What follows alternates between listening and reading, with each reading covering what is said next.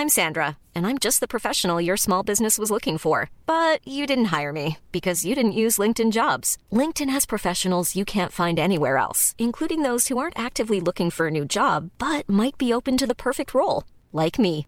In a given month, over 70% of LinkedIn users don't visit other leading job sites. So if you're not looking on LinkedIn, you'll miss out on great candidates like Sandra. Start hiring professionals like a professional. Post your free job on linkedin.com/people today.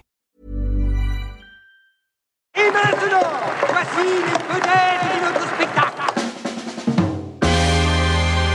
J'aimerais bien qu'on pose nos armes et qu'on discute. Bon, bah lui, il va me prendre la tête. Jack, je veux que vous me dessiniez comme une de vos françaises. Euh non, c'est chouchou, je veux, pas la moche. Zut, rezut et rezut derrière Ah, je vois, monsieur se fout de moi. Monsieur fait d'ironie. Mais où est-ce que vous vous croyez, merde? Au cirque? Ben ça, c'est du spectacle.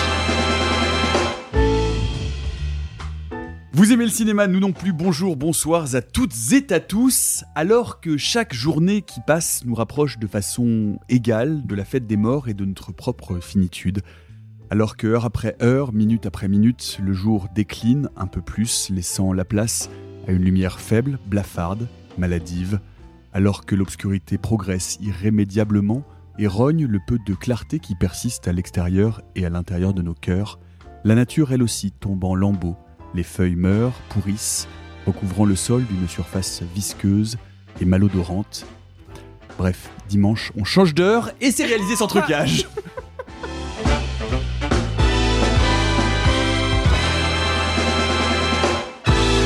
Ça dépasse tout ce que j'ai pu imaginer.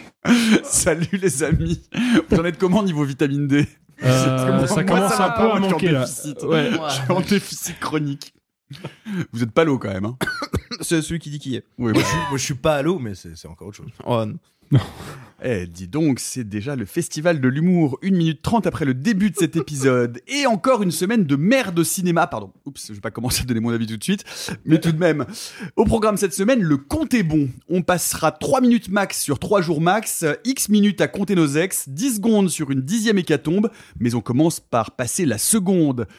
Waouh Avec le nouveau film d'Albert Dupontel qui se voit tutoyer le second tour comme candidat anti-système produit par le système et qui cache un bien lourd secret que va chercher à percer une journaliste intrépide et placardisée interprétée par Cécile de France.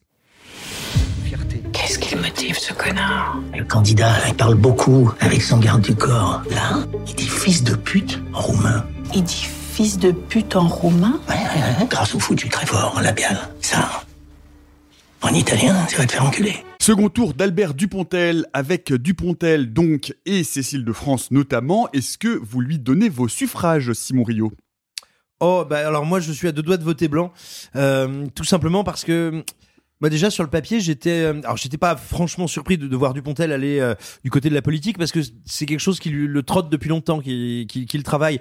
On se souvient que déjà dans Bernie même si ça pouvait sembler accessoire euh, il y avait quand même ce moment complètement surréaliste où un élu essayait de manipuler un peu Bernie et, et se découvrait à et découvrait tout simplement l'intérieur euh, de son cerveau.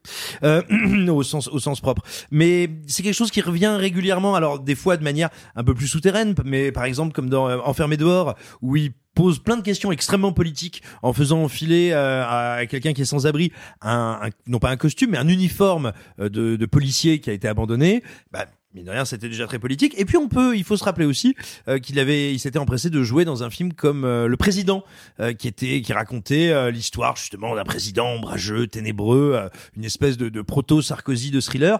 Et puis lui-même maintenant depuis quelques années parle énormément en interview de son rapport aux faits politiques et notamment de euh, la passion que le que provoque en lui tout le parcours d'un Bobby Kennedy.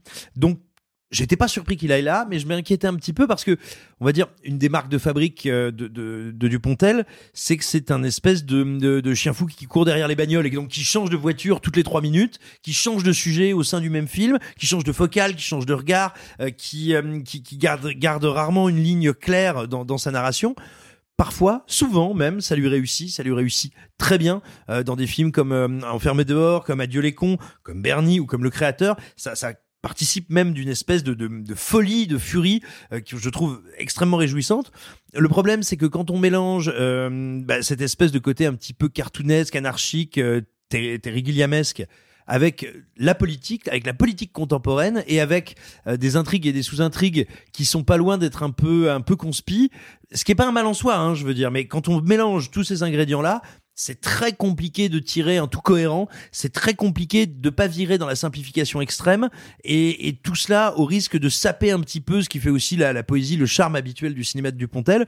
Et puis donc là voilà, je vais après je vais laisser la, la parole à mes petits camarades après ce, ce, premier tour de table, mais pour moi voilà, Dupontel se frotte pas tant à un sujet qui serait trop grand pour lui, mais je pense à un sujet qui est vraiment pas fait pour son cinéma, et du coup il y a, y a plein de ces euh, de ces motifs habituels de réussite qui là ont beaucoup de mal à exister. Euh, Alexis, c'est ce que tu, c'est intéressant ce que tu dis parce que euh, Dupontel dit lui-même en interview hein, qu'il s'est inspiré de la biographie de Bobby Kennedy, mmh. enfin en tout cas que, que cette biographie l'a habité et qu'il avait envie de s'en saisir pour euh, pour dépeindre finalement le, le, parcours, la trajectoire de ce candidat hors système à l'histoire complexe. Alexis, est-ce que c'est un vote pour ou contre? Euh, C'est un vote mais. Euh, en ce qui me concerne. Non, mais je vais commencer en, par, appuyer quand même euh, ce qui me plaît beaucoup dans le film. Et ce qui est dommage, c'est que c'est la fin, donc je peux pas vraiment en parler. Mais je trouve que les 25, ouais, à vue de nez, voilà, euh, je dirais les 25 dernières minutes du film me parlent beaucoup parce que je trouve que c'est à ce moment-là que le film trouve le bon tempo, trouve la bonne intensité et surtout la bonne tonalité et où on comprend enfin que bah, derrière ce film-là, il y a effectivement une vraie portée politique, il y a un vrai discours qu'on peut trouver pertinent ou pas pertinent, ça c'est un autre sujet, mais que là je sens que Dupontel il a, il a la flamme et il a envie de raconter ce truc-là. Le problème c'est qu'il faut y aller euh, jusqu'à ces 25 dernières minutes. Et je trouve que avant, le film est très laborieux dans son écriture. Je trouve que il est, il pose dès le départ des bases qui sont beaucoup trop euh, candide et beaucoup trop décorrélé de la réalité pour que, bah, en fait, j'achète tout son dispositif politico-médiatique qui, pour le coup, se veut ancré dans notre réalité. Il y a des chaînes télé qui parodient BFM, qui parodient France Info, qui parodient CNews. Il les a tous mélangés. Oui, il les a toutes mélangées. Euh, ce qui est pour le coup une idée avec laquelle je serais plutôt d'accord. Hein, L'idée que c'est quand même tout, tout, ça est quand même assez interchangeable. Mais là, je trouve que c'est vraiment fait euh, grassement. Et puis, t'as surtout ce personnage de Dupontel, la, le rôle qu'il se donne dans le film, pour moi est beaucoup trop encombrant en fait. Je trouve que ce personnage-là, on sent qu'il n'a pas une existence dramatique, il n'a pas un impact dramaturgique si fort que ça, parce que tout le long du film, on est du point de vue de Cécile de France, et c'est à travers elle qu'on va découvrir les différentes strates du récit. Et ce personnage-là de journaliste est beaucoup moins étoffé que le personnage que Dupontel se donne en face. Donc pour moi, il y a un déséquilibre total dans la distribution des, des, euh, des rôles et des points de vue. Et surtout, je suis obligé d'appuyer là-dessus, et c'est pourtant pas le ressenti que j'avais avec, par exemple, un film comme Au revoir, Au revoir là-haut.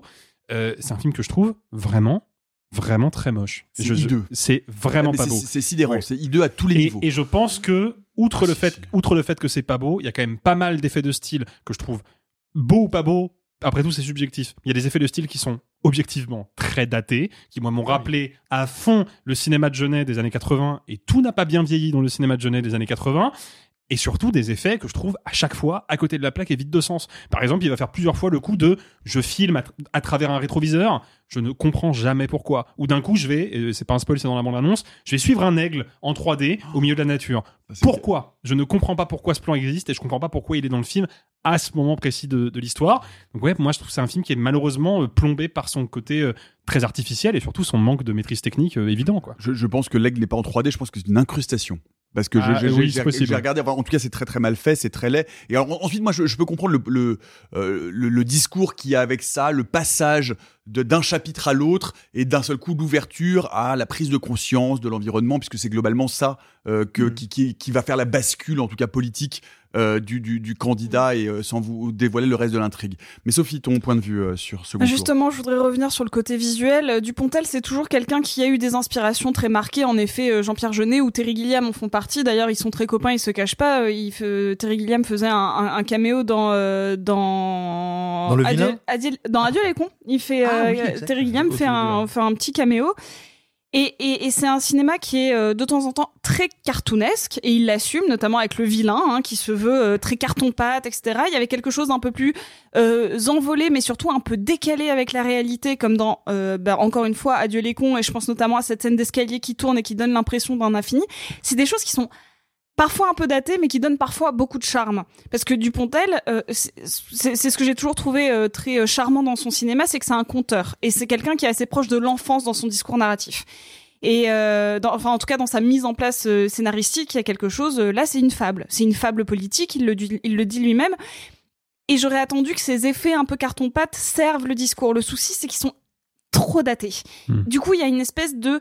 En fait, il aurait fallu qu'il y ait une progression. Il aurait fallu que ça commence dans quelque chose de peut-être plus réaliste pour aller vers quelque chose d'un peu plus... euh, onirique, j'ai envie de dire, ou, ou l'inverse. Mais là, le souci, c'est que c'est un peu éparpillé tout le long du, du récit, et du coup, on perd l'importance que le visuel va apporter à la narration. Là, c'est un peu, c'est comme s'il n'avait pas fait de choix sur ce que, ce qu'il voulait dire avec son image. Il a son histoire, qui est tout à fait respectable, sa journaliste qui découvre quelque chose sur un homme politique.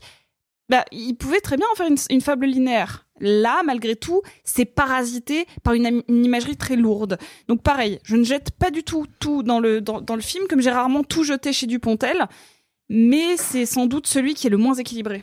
Moi, j'ai- euh, une théorie euh, que je voulais vous soumettre. Je trouve même que euh, dans, dans, ce, dans, dans sa mise en scène de lieu clos, je pense à ce bureau complètement décorrélé, hors du monde, de, dans, dans lequel on va suivre Cécile de France et son, et son caméraman. Je pense à cette scène de meeting politique qui revient, dont on, il ne fait même pas le- le- l'effort de changer. C'est-à-dire qu'on on sent que c'est le même décor, que c'est le même endroit. Enfin, on est presque dans une bande dessinée. Et moi, j'ai l'impression que Dupontel va faire et va chercher ses références presque du côté d'une sorte d'aventure de Spirou ou, euh, ou de euh, Tintin, la petite reporteuse, et, et même dans la, dans, la, dans la caricature, dans le jeu même de Cécile de France, qui est hyper outré, on est, on est très proche finalement de, de quelque chose d'assez enfantin et qui me rappelle aussi d'une certaine manière en cinéma euh, les grandes farces à la Pierre Richard. C'est-à-dire que j'ai l'impression qu'il cherche à aller du côté de ce cinéma-là. Mais bien sûr, bah, puis Nicolas Marié, qui est un de ses acteurs fétiches, et, et moi dont je me réjouis qu'il ait la carrière qu'il a, en grande partie, hein, grâce à Dupontel, euh, Nicolas Marié, c'est un Pierre Richard.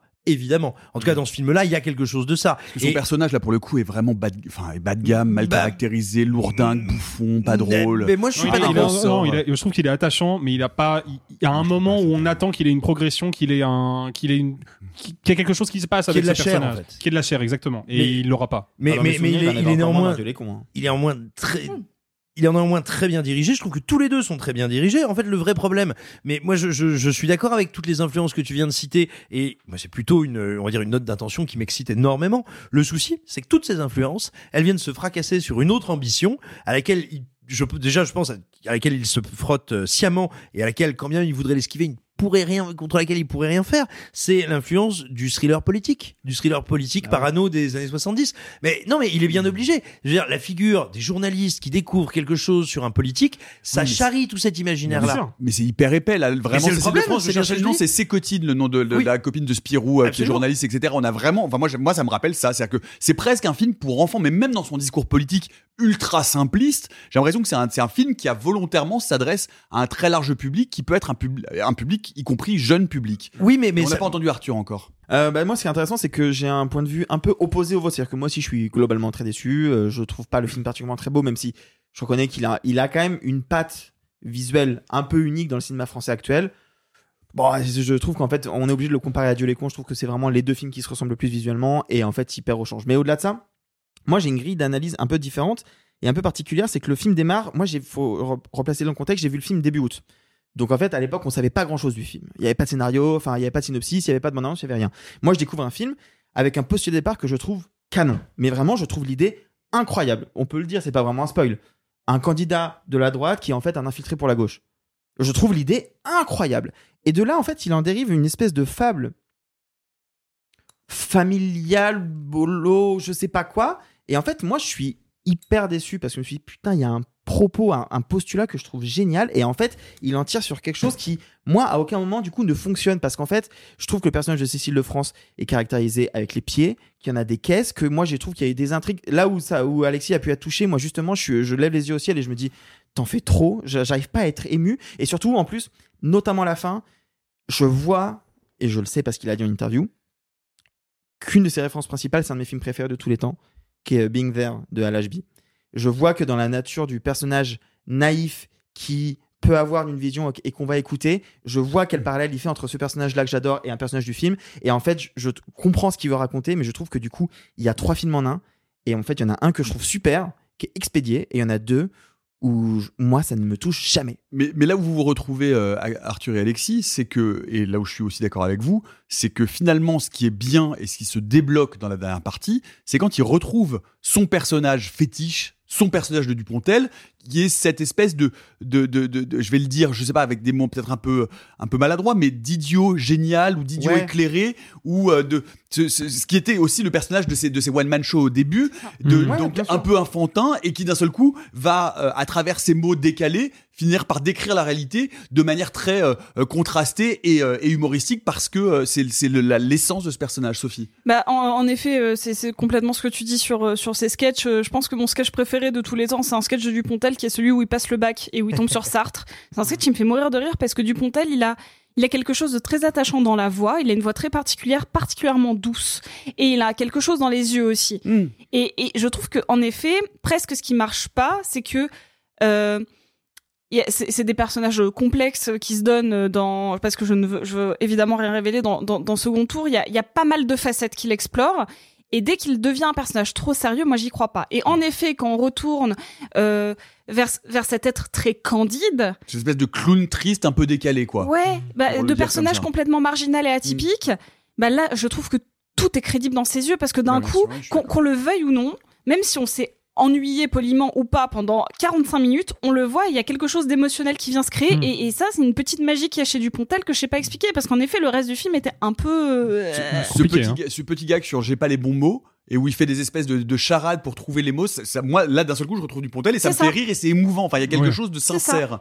Mais, Arthur. mais en fait, oui, je suis d'accord avec vous. Je retrouve le Dupontel que je connais de Bernie et autres. Je comprends les références, je vois ce qu'il veut faire.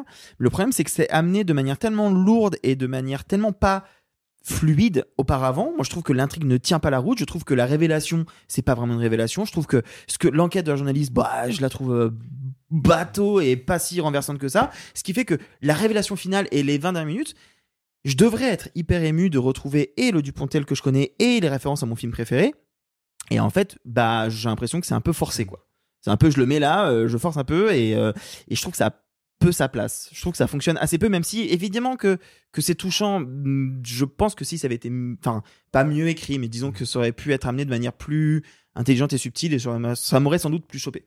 Mais si, si on le prend par ce prisme de, de, de euh, parce que euh, issus de bande dessinée, donc de personnages fonction, finalement, parce que le, le personnage de Cécile de France n'a aucune autre existence que sa fonction euh, de locomotive du récit. On ne saura jamais qui elle est. Il y a cette espèce de, de petit flashback, mais qui n'a aucune importance, quasiment aucune importance narrative. Alors, fun fact, il s'était pas du tout prévu les flashbacks. C'est en, quand il a commencé à faire des premiers projets euh, à- au public qu'il s'est rendu compte qu'il manquait des trucs et du coup il a rajouté les flashbacks. Bah, ça se sent. Et en hein. fait, je trouve ça que ça se sent. sent de fou. Alors, non seulement- déjà que dans la facture technique des flashbacks, qui encore une fois sont vraiment, euh, enfin, c'est c'est très très laid quoi. Mais non, seulement ça se sent, mais mais mais comment dire, c'est un terrible euh, aveu d'échec parce que il- voilà, il, se frotte là à la fable politique. Alors et quand bien même c'est une fable, on le sent. Et puis là aussi, il le dit en interview, peut-être un peu malgré lui, qu'il ne s'intéresse pas vraiment en profondeur à son sujet et au monde de la politique. Toi, tu trouves le, point de départ, le prémisse du film très intéressant. Moi, au contraire, je le trouve je, je le trouve tellement candide qu'il me met un peu mal à l'aise.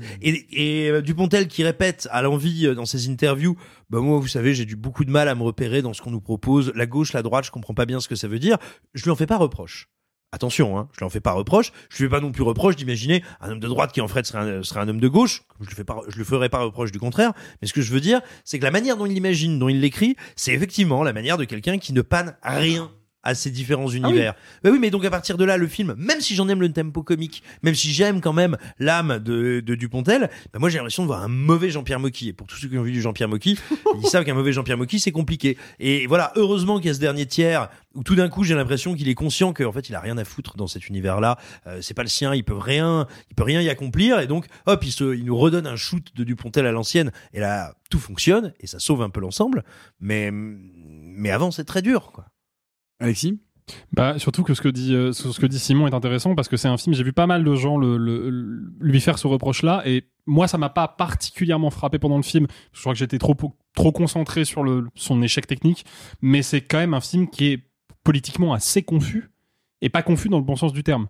C'est justement, c'est un film qui aurait pu se dire, parce que son cinéaste regarde le monde de la politique avec distance et se dit, ouais, ils sont un peu tous, euh, ils ont l'air d'être à peu près tous aussi pourris les uns que les autres, et faire un film là-dessus, une espèce de grand film satirique, j'ai l'impression qu'au contraire, c'est un film qui, mine de rien, flirte par moments avec une certaine pensée euh, bizarro conspirationniste. Ah, bah, euh, non, je suis pas tout à fait d'accord avec ça, mais moi, moi je Bah, trouve que tous ces trucs-là, ça se résout vraiment si on part du principe qu'il fait une, une BD jeune, grand public ou jeune public ou ado. C'est-à-dire que Oui, c'est pas ce qu'il fait. en Spirou, en ouais, fait. mais c'est pas ce qu'il fait. Et justement, c'est ça le truc. je pense que c'est quand même malgré tout ça l'intention, parce que finalement, Bah ouais, ça se résout ah, mais je suis de manière complètement très simpliste, très simpliste dans les personnages, très simpliste dans le message politique. Oh, enfin, tu vois, les petits oiseaux, c'est les gentils. Enfin, tu vois, je veux dire, c'est finalement, euh, c'est. Je, trou- je trouve qu'il y a quelque chose, moi, que j'ai retrouvé vraiment de, de mon époque Spirou, quoi. Enfin, Mais je, peux- oui, je le peux, mais redire, je- mais- je peux le comprendre, mais, mais je pense aussi que c'est son intention. Le problème, c'est que je pense que cette intention-là va pas, n'est pas dans le film. Et du coup, le film se retrouve avec des zones d'ombre qui, certaines, posent un peu question. Sophie. Non, mais c'est juste que je suis d'accord avec toi, Nicolas. hein. J'ai l'impression que le film est un regard d'enfant. Et c'est pour ça que quand on retrouve un personnage qui lui aussi a un regard d'enfant, ça match. ça match. Parce que tout le reste, on dit, ok, euh, moi spectateur, j'ai l'impression d'être plus éclairé que les personnages qui sont censés être journalistes politiques. C'est quand même super chelou. Euh, Bon, ok, ils étaient au foot, mais avant ils étaient en politique. Elle a l'air de tout, de tout savoir, hein, Cécile de France dedans. Euh, Bah, comme Pascal Pro, hein. non, mais c'est. euh, En fait, je trouve, j'avais peur du film sur le côté droite, gauche, mais en fait, j'ai l'impression qu'il va même pas vers là. J'ai l'impression qu'au contraire, il fait un côté méchant, gentil, euh, quelqu'un qui veut sauver le monde. C'est même au-delà, je trouve, de, de- des partis politiques français que pour moi, il, il parodie même pas au final. Il dit juste, ok, d'un endroit, il y a des gens qui sont uniquement assoiffés de pouvoir, mais qui pourraient Et être d'argent. et d'argent, mais qui pourrait en soi être dans un spectre politique assez large, et de l'autre côté, quelqu'un qui a juste envie de sauver le monde et qui malgré tout peut se confronter à l'idée que euh, être, hum- être humain dans le milieu politique, c'est malgré tout être un pion si on est trop idéaliste. Et j'ai l'impression que moi c'est ça qui veut dire et qu'il n'y arrive pas. Bah, juste, euh, je, je sais pas à quel point c'est cool de raconter ce genre de choses, mais je l'ai interviewé et il y a des choses que j'ai pas gardées dans le montage. Bref, j'ai commencé l'interview en lui disant, euh, justement, quand c'était un peu du simili off, euh, moi j'aime trop le postulat de base, justement, d'un mec de, de droite qui se fait passer, un mec de gauche qui se fait passer par un mec de droite, et il me dit, alors c'est pas du tout aussi simple que ça, et c'est pas du tout ça que j'ai voulu raconter. Je dis, ah, bah frère, si, c'est un peu. Mais non, Et parce que en pas tout à fait et en ça qu'il veut Et en fait, raconter, hein. il dit que, il assez dit, il d'accord. dit que l'analyse que j'ai, elle est trop simple, alors que c'est marrant. Justement, vous disiez que c'est beaucoup plus simple que, que ça. Non, parce que je pense que gauche et droite, c'est pas, c'est, c'est pas des, c'est pas des cadres dans Ah, lesquels si. il fait rentrer son Je suis récit. désolé. Non. Le personnage en costard à fond bleu sur euh, qui a un discours euh, sur une politique un peu euh, plus. Clairement, l'imagerie de ce qu'on appelle maintenant les républicains et avant Bah, ça l'UMP. quoi. Oui, bien C'est sûr. clairement mais cette c'est- imagerie-là. Sauf que tu peux pas dire que son Et personnage et, finalement, que en le, fait, que le que c'est un fait que c'est un gars, mec de euh, gauche. C'est pas ça. C'est-à-dire que d'un seul coup, lui, il est du parti, il est du parti des hommes et de la nature. Enfin, tu vois. C'est, je pense que c'est encore plus simpliste que ça, finalement. Peut-être. Mais Mais bref, du coup, c'est marrant parce qu'il et- disait que moi, et- ma grille de et- lecture et il y a- était trop simple. Et il y a un problème qu'on n'a pas abordé, la musique, qui est une catastrophe. Ah ouais mais- Ah, moi, ça m'a pas industrielle. gêné. Ouais. Ah, ça m'a pas gêné. Toutes les scènes sont surlignées par. C'est-à-dire que Ah, la- ça, oui. Ça, permanence. ah, ça, oui, ça, oui. à fond. la musique est pas, la musique est pas mauvaise, mais elle est vraiment utilisée comme un stabilo, quoi. Ah mais et ça, c'est compliqué. même pas mais- comme mais un stabilo, te- le est rentre à, coup- à coup de massue, c'est-à-dire que vraiment la musique est là pour souligner les émotions qu'il faut avoir. Et là aussi, je trouve ça, je trouve que tout, tout est trop accompagné. Alors, il le faisait beaucoup sur Radio Les Cons et sur Radio Les Cons, ça passait, ça passait crème. hein, je, trouvais, euh, sauf euh, encore une fois, Radio Les Cons, il y a un, un cinquième du film qui est pas sauvable, mais le reste est magnifique, notamment parce que la, la musique est là pour te dire, je te raconte un, un- un conte et regarde, il y a l'orchestre derrière. Oui, mais parce qu'on on y revient toujours. Parce qu'il y avait une adéquation entre Ouais. le regard et le sujet. C'est intéressant parce que le film commence par un hommage à Bertrand Tavernier, Jean-Paul Belmondo et Michel Deville. Le- C'est le carton d'ouverture du film. Ouais. Et moi, et moi, et moi, en voyant ça, alors plus- pour Belmondo, mais je me, dis que, enfin, tu n'ouvres pas par hasard ton film par ces, enfin, je veux dire, c'est quand même, c'est- ancré dans une histoire du cinéma particulière. Et, euh, et je sais pas, je, je me demandais si ça avait. euh, Bah alors en ce qui concerne Tavernier et Belmondo, je peux pas me trop m'avancer parce que je connais pas la vie privée de Dupontel, mais ce serait pas impossible que ce soit ses potes. Parce que c'est quand même quelqu'un qui est installé dans le cinéma français maintenant depuis un, depuis un bon moment, qui est un auteur populaire. Euh, concernant Michel Deville, ça pour le coup, c'est vrai que j'étais surpris de, de voir son nom, mais je connais très très peu le cinéma de Michel Deville, donc je sais pas si le, si le film entretient des passerelles avec. Donc, euh, de on regarde un petit peu euh, comme ces trois artistes au sein du cinéma français, parce que moi aussi je connais pas la vie privée de, de, de Dupontel, donc je peux rien dire de ses fréquentations, de ses proximités ou pas, mais euh, si on regarde un petit peu comme ces trois artistes ont navigué entre les genres, entre les styles, sont passés du cinéma populaire à quelque chose de plus expérimental et vice versa, et aussi ont traversé les époques aussi bien en termes de longévité artistique qu'en termes de sujets abordés au cinéma, il y a, il y a quelque chose d'assez euh, d'assez cohérent en termes de note d'intention. Euh, il, justice, il justifie ça en disant que voilà que c'est vraiment qu'il s'inscrit dans leur pas quoi. Bertrand Tavernier, en plus d'être un très grand metteur en scène, était un cinéphile de légende qui m'a nourri ces dernières années de ses connaissances filmiques et m'encourageait jusque dans ces derniers jours par Mm. des listes de films à aller voir. Euh, Belmondo a été, comme pour des millions de gens, une icône d'enfance. Et euh, pour finir, Michel Deville, euh, alors qu'après Bernie, je me pensais, me sentais banni de la profession, il m'a appelé pour me proposer le rôle principal de la maladie de Saxe. Ah bah voilà. Voilà, donc, euh, donc on est, Donc, on c'est est à l'intersection de, Bah, de- ces trois choses-là. Bref, et nous parlions donc de second tour d'Albert Dupontel avec notamment Albert Dupontel et Cécile de France. Est-ce que vous êtes plutôt Dupontel, président de la République, ou Depardieu, président du Sénat? Ah ben non, ça c'est déjà le cas. Ah ben non, attends. Mais on les a déjà vus dans la même. Non, bah non, toujours pas. Ah non, pas. Bref, vous pouvez nous dire ça sur les réseaux sociaux et euh, sur notamment les applications euh, de podcast. Vous pouvez nous dire que vous nous aimez, que vous nous détestez parce que nous sommes d'horribles wokistes islamo-gauchistes. C'est globalement ce qu'on entend pas, mal en, en ce moment. Je, la la société peut être un peu tendue sur les questions. Je- voilà. Euh, Arrêtez-vous, Nicolas Martin et du coup, ouais, ça me fait penser à cette, his- cette histoire parce que du coup, on parle euh, du coup le, de, de- de- du pré- président de la République, tout ça. Je me dis, vous, vous savez quel est le, le- le fromage préféré de Brigitte Macron Non. bah, Le camembert président. Oh non. Oh, elle est. non. Elle est. elle- est- Non, elle est- non, non, Simon, tu peux pas dire qu'elle est bien, c'est pas vrai, elle est pas bien. Elle est bien faite. Ouah. Et surtout, elle marche avec toutes. C'est là que la vanne perd un peu de sa saveur quand même. J'aurais pu dire Anémone Giscard d'Estaing, qui est, Voilà. qui est ma, ma première dame préférée. On va passer aux, aux actus de la semaine euh, avec cette devinette Who's the black private dick? That's a sex machine to all the chicks Shaft Oh Damn right. Richard Roundtree nous a quitté cette semaine à l'âge de 81 ans. Arthur, c'est pas drôle du tout. Reprends ton Non, sérieux. non, c'est pas du tout drôle, c'est pas du tout drôle. Euh, Richard Roundtree, qui était euh, donc euh, l'acteur donc, principal de Shaft, son plus grand succès, le film euh, sorti en 71 qui a lancé ce qu'on peut dire la Bloxploitation, Oui, c'est le ça. mouvement où, euh, où, le, où les Afro-Américains ont pu euh, avoir plein de films différents, des westerns, etc. C'est pas le premier Notamment héros Blackula. noir, hein, il y a notamment Blackula, tout à fait. Euh, non, non, c'est pas le premier. Euh, moi, j'aime beaucoup euh, euh, Sidney Poitier, notamment La Chaîne, ce qui est un film incroyable, mais qui est des Mm. années avant. Disons que c'est le premier héros d'action noire. Et ça a été une icône pour plein de générations de- d'Américains et peut-être même au-delà. Et effectivement, il est mort à 81 ans. Et en fait, c'est c'est assez triste parce qu'on en a parlé en France, mais en fait, on en a parlé très vaguement. Parce On en a parlé dans les cercles cinéphiles, quoi. Euh, non, il y a eu des articles un peu. En fait, il y a eu, il y a eu une dépêche AFP que tous les médias ont repris. C'est- exactement. mais, mais en fait, c'est une, c'est une filmographie qui est pas simple à aborder parce que il est principalement connu pour Shaft. Après, il va faire d'autres films comme Maniac Cop et, et autres. Mais en fait, il va pas. Baraka à Beyrouth, qui est le titre français de Embassy de Gordon Hessler. Oh waouh. Mais en fait, il aura, Beyrouth, il aura pas une.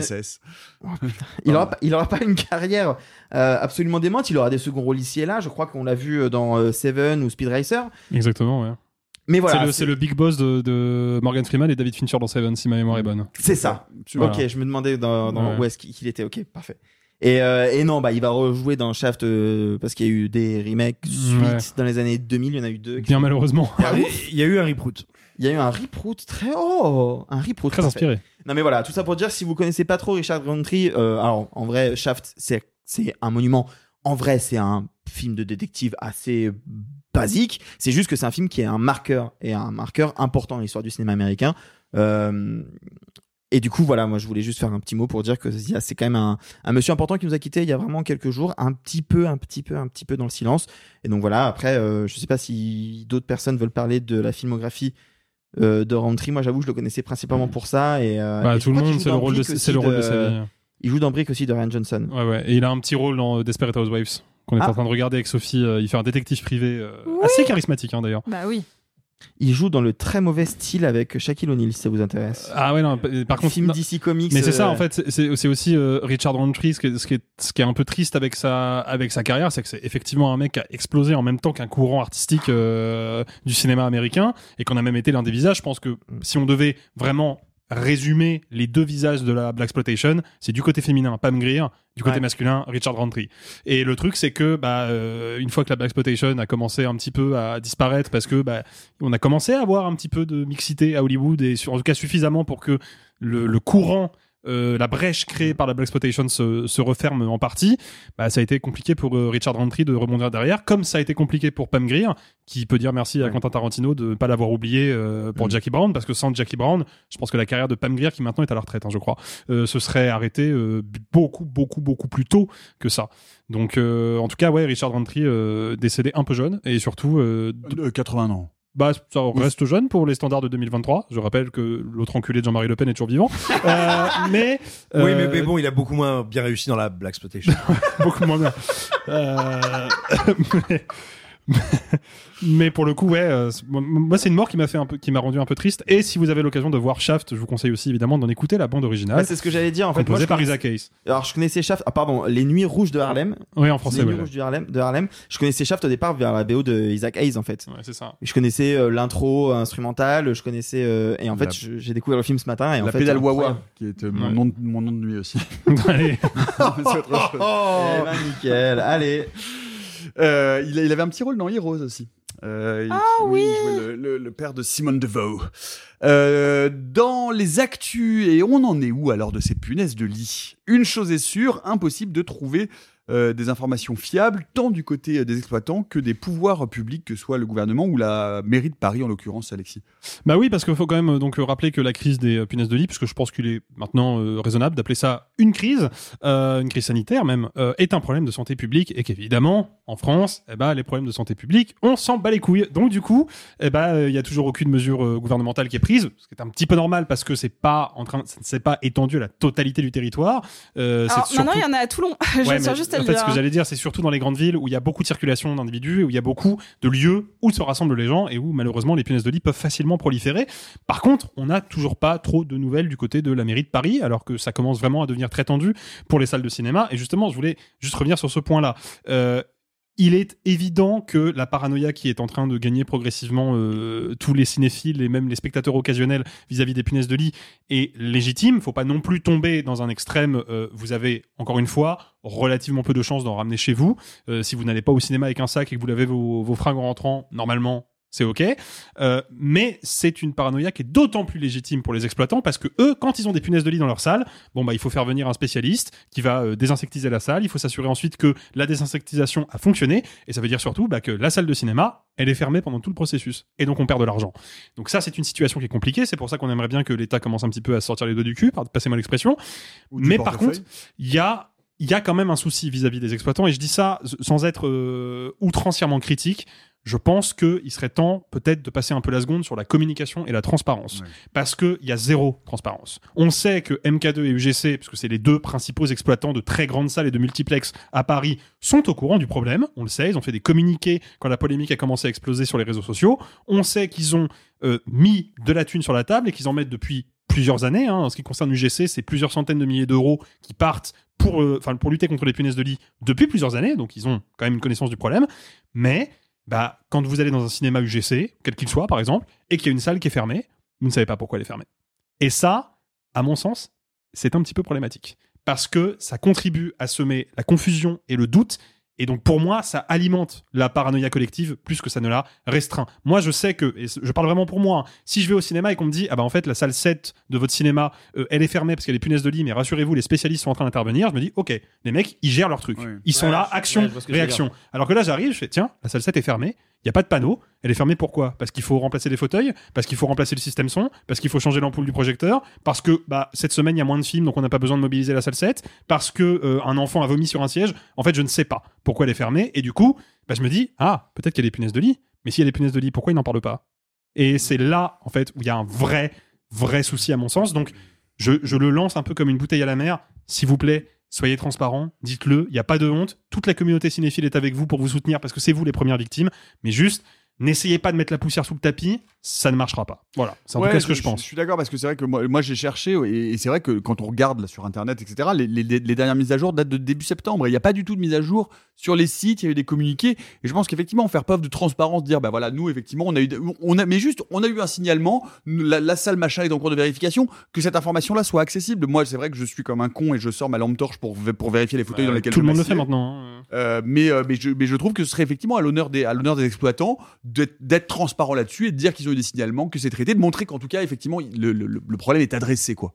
Euh, Je suis bien d'accord avec vous, et ce d'autant plus que, en absence de transparence, ça ouvre la voie euh, à tous les délires paranoïaques, y compris de bonne foi. C'est-à-dire qu'on a vu, notamment ces derniers jours, là, avant notre enregistrement, être publié massivement sur les réseaux sociaux des photos de personnes se présentant, présentant leurs membres comme étant piqués par des punaises de lit, quand manifestement il s'agissait de moustiques. Je pense que ces gens font ça en toute bonne foi. Ils sortent de la salle, ils sont inquiets parce que on communique pas, on ne dit pas, on ne rappelle pas qu'une piqûre de moustique, ça ressemble pas à une piqûre de punaise de lit. Et donc pareil, si vous voyez quelqu'un qui euh, vous dit non non, je te jure, c'est des punaises de lit, que c'est autour de sa bouche et que ça suppure, c'est de l'herpès.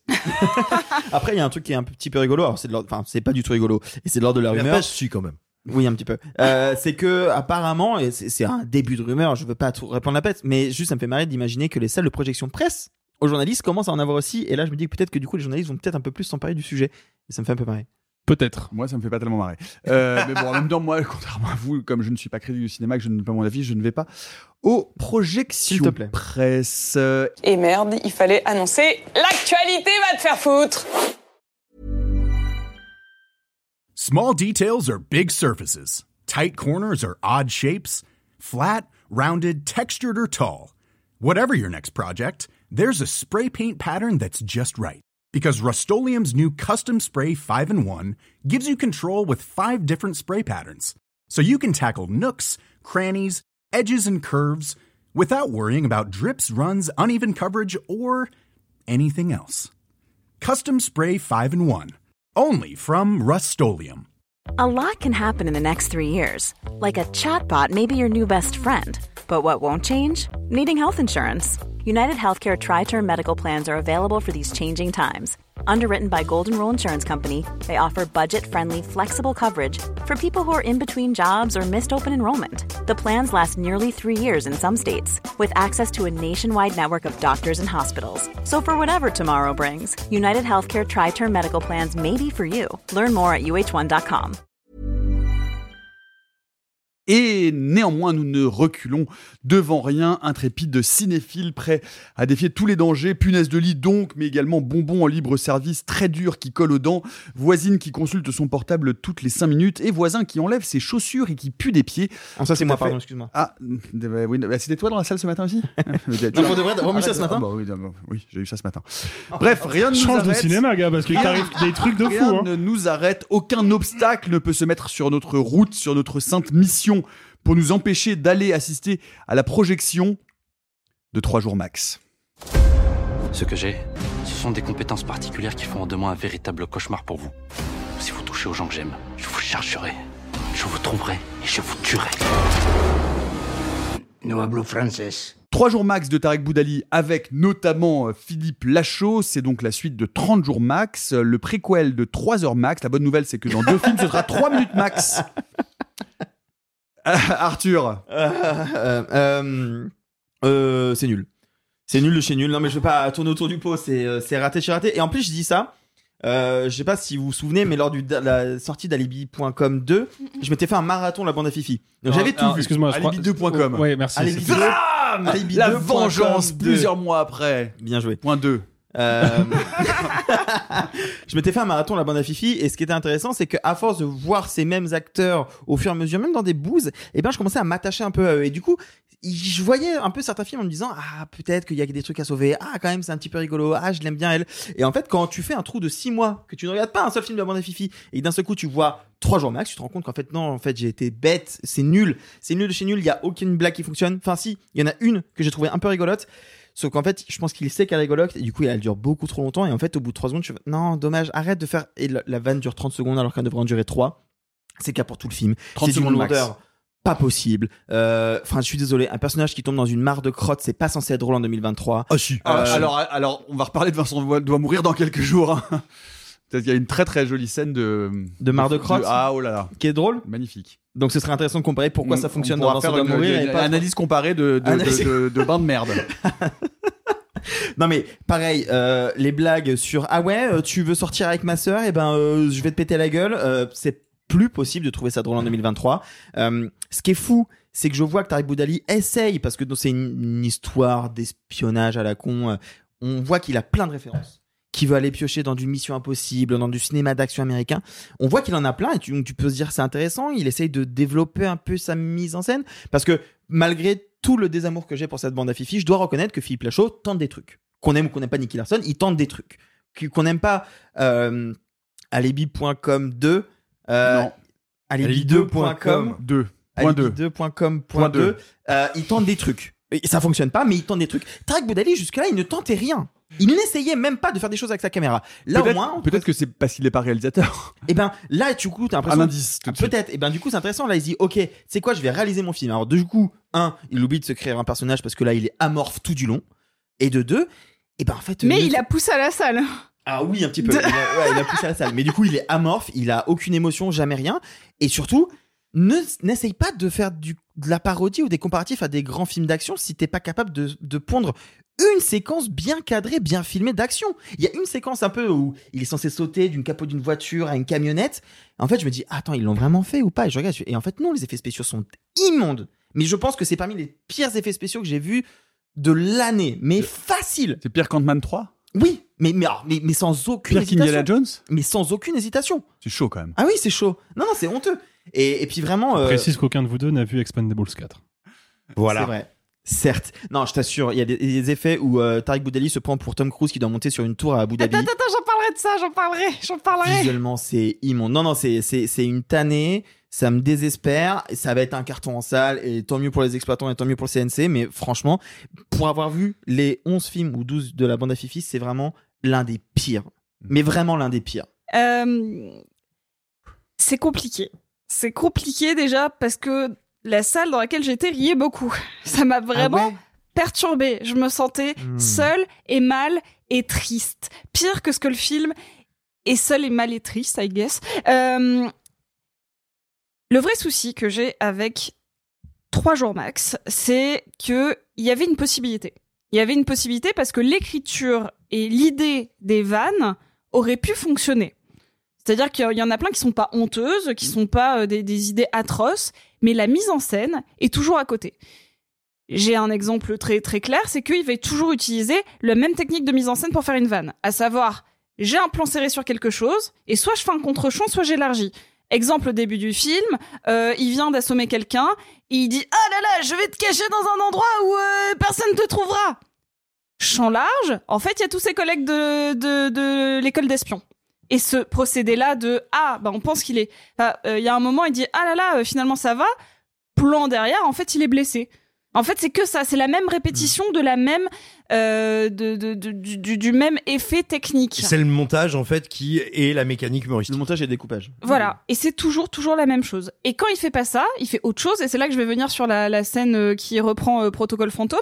C'est que il est sur une grande tour en verre à Abu Dhabi, et là procédé comique slapstick tout à fait euh, honorable, j'ai envie de dire. Il y a ses gants qui perdent de la batterie et du- coup qui se décrochent. Donc du coup il tombe en arrière, puis en fait c'est ses chaussures et il devient cette espèce de petit bonhomme qu'on lance sur les vitres. On aime, on n'aime pas. euh, ça, ça peut être du comique euh, bête et méchant. euh, dit et- comme ça, ça me fait un peu marrer. Oui, je pourquoi pas, moi aussi, je trouve ça assez- l'idée est assez drôle. Sauf que c'est laid, c'est mal découpé et surtout il te dit eh t'as pas la référence? Et ben je vais te mettre le petit bonhomme en classique avec un mec qui le lance sur la vitre en bas de là où il se jette comme pour te dire tu te souviens de ces références? Ah peut-être tu t'en souviens pas donc du coup je vais te faire un plan sur le même petit le même petit bonhomme. Et avec des VFX, mais honteux. c'est honteux Vraiment honteux. Et donc moi, ce qui me gêne, c'est que euh, je me dis que soit il a pas assez confiance dans ses procédés comiques pour être obligé de les expliquer et c'est gênant, soit il prend vraiment son public pour des teubés et c'est gênant aussi. Parce que pareil, cette vanne qui est très très très très très très longue de ce petit bonhomme en plastique, un jour faudra, si vous avez le nom de ce truc qu'on jette sur une vitre, dites-le moi, je suis, je suis un peu curieuse. Mais oui, t'as raison, en plus c'est vachement long parce qu'il tombe de tout l'immeuble. Il tombe de 70 étages. C'est Oh très là très long. Et, on voit long. les 70 étages. Franchement, Quasiment, ouais. Ouh la vache. Du coup, à la fin, il arrive en bas et c'est plus lui, c'est ce petit bonhomme en plastique avec un espèce de raccord nul. Il tombe et là, euh, t'as un gamin qui va pour acheter un truc, il dit bah non, je veux celui-là et il pointe du doigt Tarek Boudali. Pourquoi pas? Confusion qui pourrait être en soi euh, rigolote. Et euh, le truc, c'est que le mec dit euh, ah bah euh, 100 dirhams. Et euh, Tarek Boudali part hyper outré en mode bah je veux quand même plus que 100 dirhams. Pourquoi pas? Sauf qu'il est obligé de revenir pour dire mais ça fait combien 100 dirhams? Bah ça fait 25 euros et il fait bah non j'en vaux au moins 35 tu vois genre il y a un truc comme ça et je suis en mode Le toujours plus. c'est hyper con parce que t'avais une bonne idée. Pourquoi pas? Ce truc qui tombe, c'est slapstick, c'est universel, ça peut toujours faire c'est visuel. C'est visuel. T'es obligé d'expliquer ta vanne, puis de l'étirer. Donc il y y a quelque chose qui ne marche pas. Et ensuite, tous les seconds rôles sont atroces. Euh, je pense que José Garcia, c'est le pire rôle qu'il a eu de sa vie. Mais en fait, c'est le- déjà le méchant de 30 jours max qui revient Mais dans je- une espèce de second second rôle. Enfin, c'est non mais c'est Non mais si je dis que c'est le pire, c'est qu'il est encore pire que dans le premier, tu vois. Euh, je, je pense que euh, il faut interdire à qui que ce soit de filmer Marianne Chazelle en train de faire une bimbo. Je pense qu'il faudrait l'écrire quelque part et juste dire qu'il faut arrêter. Mais surtout que c'était pas le cas déjà il y a à peu près 37 ans. That's the point. Bah oui. Bref, euh, c'était euh, c'était super compliqué et ce qui me rend en fait hyper triste, c'est que la comédie n'est pas prise au sérieux. Parce Mm. que le film n'était pas le, c'est, on- euh, en termes d'écriture et d'idées de gag, c'est, c'est loin d'être la pire chose que j'ai, que, que j'ai imaginé. C'est loin d'être la pire proposition que j'ai eue. Par exemple, à un moment, t'as Julien Ruti qui se retrouve avec un crocodile sans dents. Je m'en fous, hein, Neko, si vous comptez aller voir le film, ne m'écoutez pas, je spoil la balle. D'accord, tu dis juste des mots au hasard. Ouais, co- complètement. Qui viennent comme ça. C'est vrai que le crocodile sans dents, c'était un petit peu une L'i- bonne idée. L'idée, c'est que vraiment, t'as- il- arrive, il a peur du croco et en fait, c'est un, cro- un vieux croco qui a plus aucune dent et qui se met à, à- à se mettre autour de sa jambe et juste à baver. Pourquoi pas sur l'idée C'est drôle, ça. C'est hyper drôle. Voilà. Mais Le- c'est toujours très mal exécuté. Et c'est hyper mal exécuté. Et je crois que c'est ça qui me qui me déçoit, c'est que l'idée, toutes les idées, parce que j'étais outrée en mode putain, il y a rien qui fonctionne, c'est vraiment de la merde. Puis j'ai appelé ma mère au téléphone pour dire ouais, j'ai passé deux heures horribles et tout, c'était un enfer. Et elle me dit mais il y avait quoi horrible? Et je décris les scènes. Et elle me dit ah mais c'est- sur le papier, ça a pas l'air si mal en fait. Mhm. Et sur le papier, c'est pas si Je mal. crois que c'est la, la règle d'or du cinéma comique de la bande à Fifi. Hein. C'est sur le papier, oh sur l'écran. euh. Non, mais le, le crocodile sans dents, ça me fait, ça me fait, qui baffe sur la jambe, ça me, ça me fait rire parce que ça me rappelle une fin de soirée avec mon amant euh, cardiologue de 93 ans. Enfin, je vous raconterai le. mais, un- et puis juste pour- il y a un, beaucoup. il y a un truc que je trouve euh, fou c'est qu'on dit toujours la bande à Fifi ça coûte extrêmement cher ça coûte extrêmement cher et c'est vrai le film coûte à peu près entre 19 et 20 millions d'euros euh, ils ont tourné dans des décors réels et ça se voit ils ont tourné vraiment dans la jungle ça se voit ils ont vraiment tourné dans un pays que je présume je ne sais pas où mais on voit des vrais tours pourquoi pas? Pourquoi rajouter autant de VFX aussi laid? Et du coup si t'as un aussi beau budget profite pour avoir des beaux VFX enfin il y a un, choix que tu fais de mettre ton argent à des endroits, à savoir, je veux des beaux décors, je veux être bien payé. Oh, Il y a des trucs, bon, l'écriture, euh, le montage, oh, euh, les VFX, oh, pff. bah du coup, euh, on a un, pro- un, un projet qui est amateur, mais qui est amateur, mais ils sont bien payés. Mais ils sont bien payés. Ah oui, ça, ils sont bien Et payés. ju- juste, en effet, ce qui me gêne, c'est que je pense que Tarek Boudali et ses potes qui, en plus, sont des gens, euh, quand je les avais rencontrés euh, quand j'étais RP, étaient sans doute parmi les personnes les plus adorables que j'ai rencontrées. Genre Julien Arrutier et Tarek un Boudali. plus qui morde Non, mais Il y en a Et- quelques-uns qui font de la comédie merdique et ils mordent. hein. Je te ouais, garantis. je, hein. je- je les Oui. ai rencontrés aussi et, et- et ça, et c'est, c'est, c'est- c'est- voilà. Euh, je me dis qu'en fait, ils ont une vraie dynamique d'écriture euh, très agréable parce que très adolescente. Mais en fait, il faudrait juste qu'ils aient un réel avec eux. Hmm. Et c'est ça qui me rend triste. Et un scénariste peut-être aussi. Euh, bonne nouvelle pour ce film, il ne dure qu'une heure 27. Et vous, plutôt 3 jours max avec Tarek Boudali ou 3 heures max avec Eric Nehoff Vous pouvez euh, nous le dire dans les commentaires. euh, le choix est difficile. Pas moi, simple. je, moi, j'hésite, Ah ouais, perso. c'est pas si simple. Je suis Le pas taux de sûr. cholestérol est pas tout à fait le même. Une actu. Salopard, il m'a eu. Euh, En actu cette semaine, une surprise du côté du box-office. Le consentement, le film de Vanessa Filio adapté du récit de Vanessa Springora, a fait un bond de fréquentation de plus 40% en deuxième semaine, Simon. Oui, et c'est un phénomène suffisamment rare, pour ne pas dire exceptionnel, pour être souligné. Euh, alors, si jamais vous vous dites, bah quoi, euh, faire plus d'audience en deuxième semaine qu'en première semaine, euh, rameuter plus de spectateurs, ça doit bien arriver quand même. Est-ce que c'est pas ça qu'on appelle le bouche à oreille? Euh, Alors, oui, c'est ce qu'on appelle le bouche à oreille, mais dans ces proportions-là, c'est une anomalie statistique, ça n'arrive jamais. Euh, il est déjà extrêmement rare qu'un film se maintienne. En gros, dites-vous que si un film perd moins de 25% ou de 30% de ses spectateurs, c'est une belle performance de bouche à oreille. S'il reste stable, c'est remarquable. S'il gagne des spectateurs, c'est exceptionnel, mais jamais on en gagne 40%. Et surtout, jamais on en gagne 40% avec un film qui démarrait, on va dire, aussi euh, pas mal, parce que le film n'a pas mal démarré, mais mollement. Alors, pourquoi Comment se fait bah, La seule explication qu'on puisse trouver pour le moment rationnelle, c'est pas seulement le fait que les vacances aient commencé, parce que euh, tout le monde ne se dit pas chouette, c'est les vacances, allons voir un film pédocriminel. Euh, Bien sûr, un pas sûr, un pédocriminel. oui, bien sûr, excusez-moi. Non, absolument. Je veux dire, il n'y a, y a pas de lien de cause à effet comme ça. Euh, en revanche, en revanche, qu'est-ce qu'on a remarqué? Un- Une tendance, un trend sur TikTok. Quel accent incroyable, Simon Rio? Ah oui, on m'appelle souvent Shakespeare.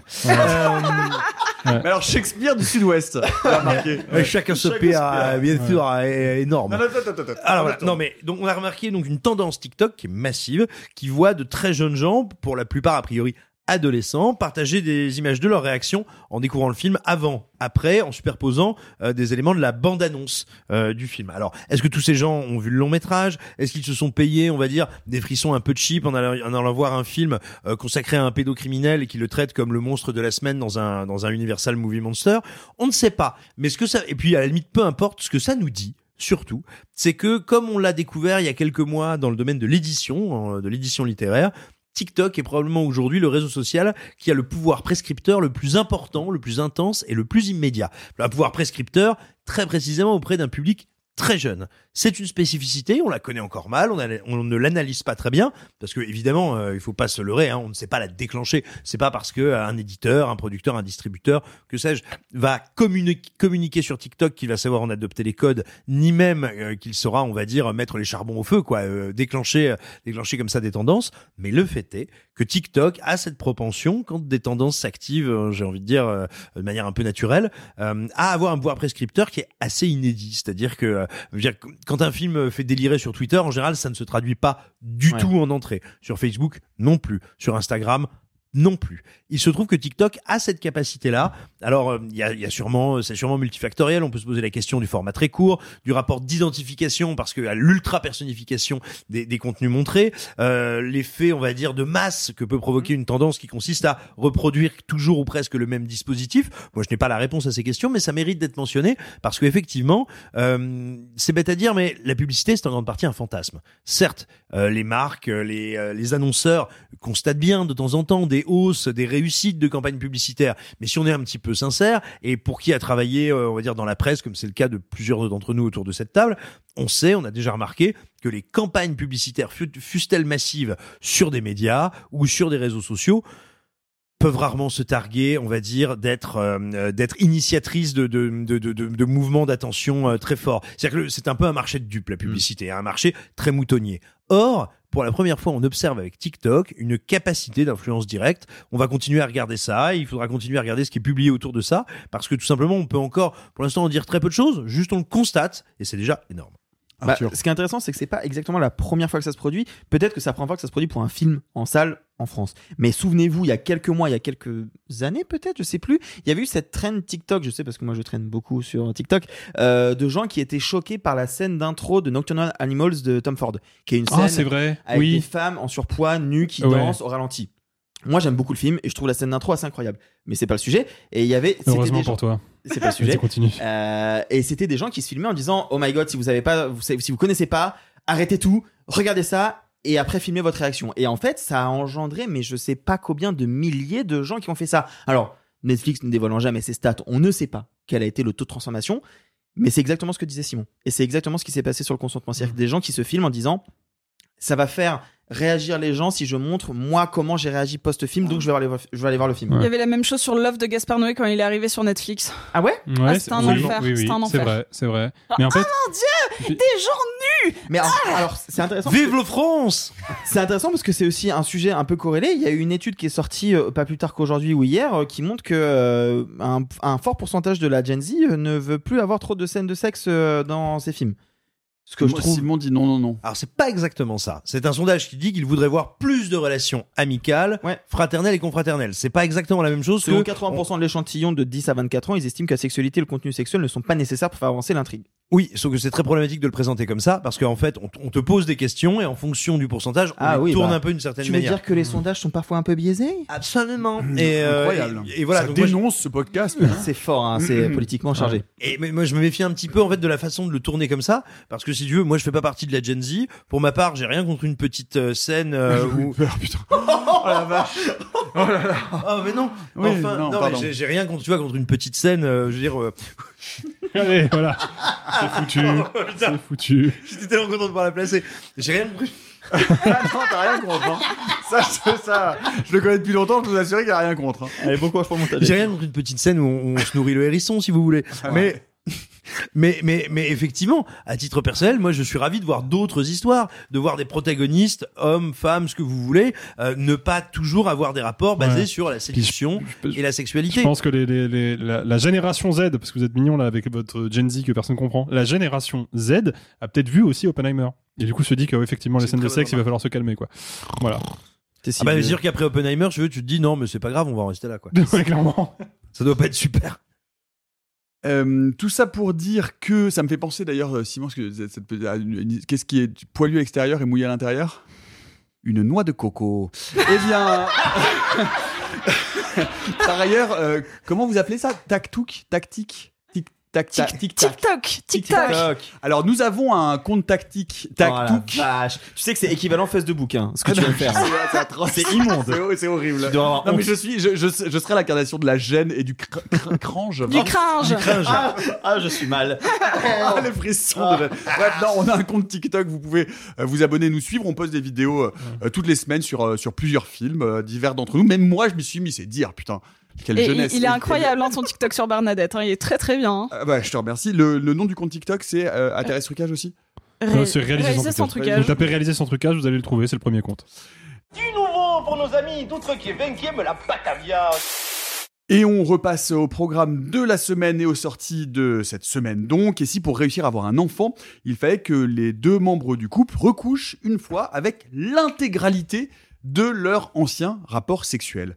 Alors, outre le fait que, pour ce qui me concerne, c'est immédiatement foutu, c'est pas- impossible.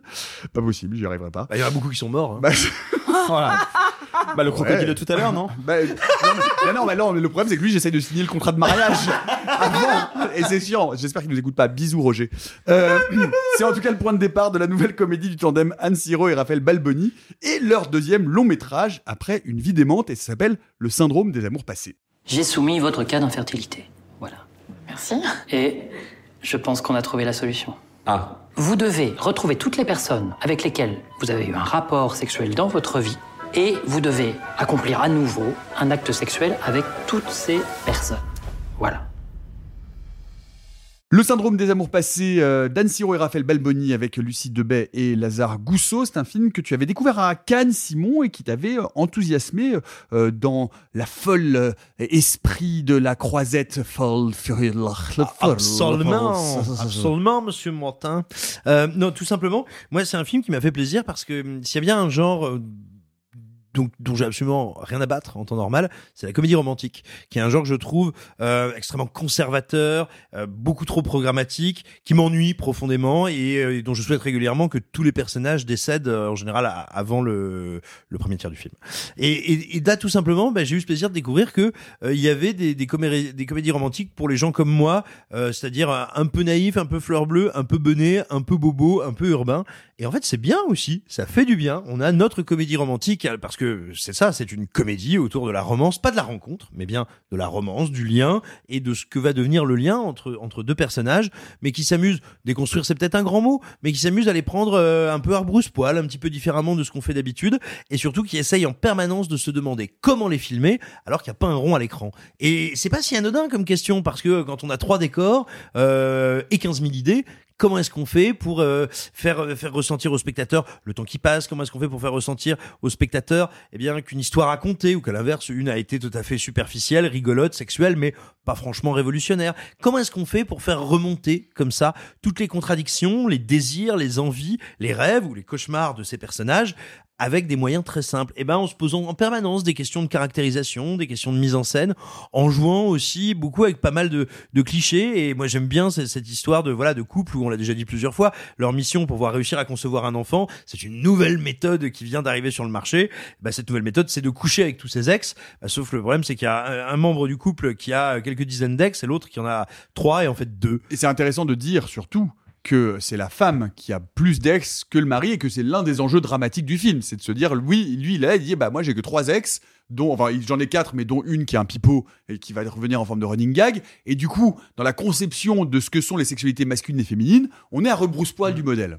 C'est Oui. quand même ça, euh, Sophie, que raconte le film. Mais, mais complètement. En fait, ce qui est intéressant, il faut savoir que donc c'est leur deuxième long métrage, mais qu'ils ont donc une, une vie démente et euh, le syndrome des amours passés ont été euh, écrits. euh, même en fait, le syndrome des amours passés a été écrit et, et pensé un peu avant une vie démente. Et en fait, finalement, ils sont sortis, ont été tournés dans le sens inverse.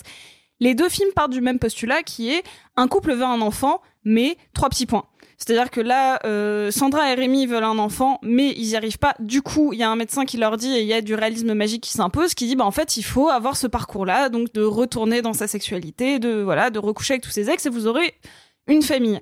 Dans euh, Une vie démente, c'est euh, ils, veulent, un enfant, mais il y a le parent de l'un des membres du couple qui euh, a une, démence très rapide, et donc ça met en pause leur désir d'enfant. Et je pense que Anne Siro et Raphaël Balboni, ils ont vraiment questionné la notion euh, de convention sociale autour du couple, que ce soit autour de la création de la famille, qu'elle soit euh, euh, naturelle ou autre, c'est-à-dire que euh, sur une vie d'aimante notamment, c'est est-ce que la famille, c'est vraiment toujours forcément avoir un enfant euh, à un moment T ou est-ce que c'est quelque chose d'adaptable? Et surtout est-ce que tu tu peux pas la construire euh, déjà avec ce que tu, tu as aussi parce qu'en fait ils vont créer un rapport forcément différent avec la mère qui vont qui devient forcément très très enfant, enfantine de par la perte de ses repères. Et donc comment en fait la, la, la famille n'est pas un modèle unique. Ce qu'ils vont déconstruire ici aussi c'est euh, oui la société impose à un couple de quarantenaires globalement surtout euh, euh, hété- hétérosexuels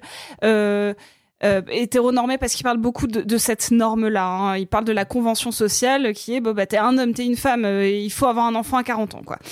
Et, là, ils disent, ok, mais on va aussi questionner la notion de, j'ai envie de dire de monogamie. C'est-à-dire comment la, société va po- poser un regard sur la construction même de ton couple. C'est pour ça qu'en fait, ils vont explorer plein de types de sexualité imposées ou en tout cas déconstruites. C'est pour ça qu'il y a un personnage notamment euh, qui, euh, qui dit bah, moi j'ai ma famille bien construite quelque part, mais pour moi j'ai besoin de euh, faire des partous et de rencontrer des hommes sur Tinder et de me faire euh, Simon une, un- vite une expression sexuelle euh, tout de suite là. Euh, de se sabrer la sucette. De se sabrer la sucette vache. tous les mardis et mercredis so- soirs à Bruxelles. Je visualise quelqu'un en train de sabrer une sucette et je trouve non. que ça ressemble très très peu à l'acte à l'acte sexuel. Peut-être pas à ceux de Simon. Ouais, oui, peut-être, ouais. Ah, regarde, je- ah Voilà. Et, euh, et, et, et du coup, moi je trouve que c'est un film, et je pèse mes mots, qui qui est brillant intellectuellement. Je trouve qu'il arrive à déconstruire énormément de sujets et, et même de questionner euh, la, masculinité, comment elle est ancrée, alors qu'on est dans un univers très bourgeois et qui a l'air déconstruit avec des personnages qui, ont, qui sont tous plus ou moins à l'aise avec leur sexualité et qui ont l'air d'appartenir à un système euh, social très défini qui est une espèce de bourgeoisie intellectuelle et qui pourtant sont tous un petit peu sclérosés dans certains euh, dans certains principes. Et je trouve ça aussi très beau d'avoir créé des espèces d'espaces mentaux notamment pour euh, les représentations des, des actes sexuels parce que c'est un film qui parle énormément de cul et où on ne voit quasiment personne euh, performer l'acte sexuel à l'écran. Et ça aussi je trouve que c'est très intelligent et très subtil. Euh, Alexis, t'es emballé aussi. Euh, ouais, je suis plutôt emballé et en fait, j'essayais de, de trouver une manière euh, un peu un peu claire et concise d'expliquer pourquoi je suis emballé. Et en fait, c'est tout simplement parce que je pense que le film à bien des égards euh, est un film que j'ai jamais vu avant en fait. Et ça arrive quand même pas souvent. C'est pas souvent que j'ai un film qui me propose un pitch aussi décalé que pour avoir des enfants, un couple va devoir recoucher avec tous ses ex. C'est pas tous les jours. C'est pas tous les jours non plus que j'ai ce genre de situation que je trouve extrêmement drôle et très très bien écrite. Je n'en dévoile rien parce que la bande-annonce astucieusement n'en dévoile rien, mais la relation entre euh, le personnage de Lazare Gousseau et celui de Nora Hamzaoui est quand même, je trouve, particulièrement drôle et encore une fois repose sur un, principe que j'avais pas vu venir, que je trouve hilarant. Et puis, bah, c'est pas tous les jours que j'ai un film réalisé par des gens qui, de toute évidence, ont envie de parler de cul, mais ont pas envie de filmer des gens qui baisent platement, comme on le fait dans euh, 9 films sur 10.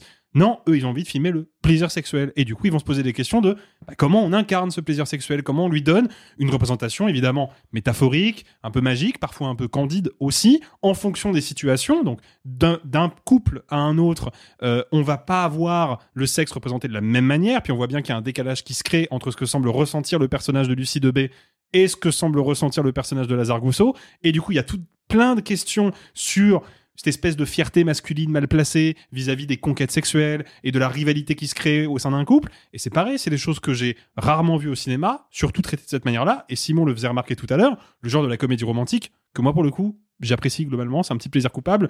Euh, mais la comédie romantique, c'est quand même un genre effectivement assez conservateur. Et surtout, on se pose quand même très peu souvent la question des comportements euh, toxiques et, euh, et entre guillemets malaisants euh, parce que c'est pas tout à fait le terme, mais des personnages masculins.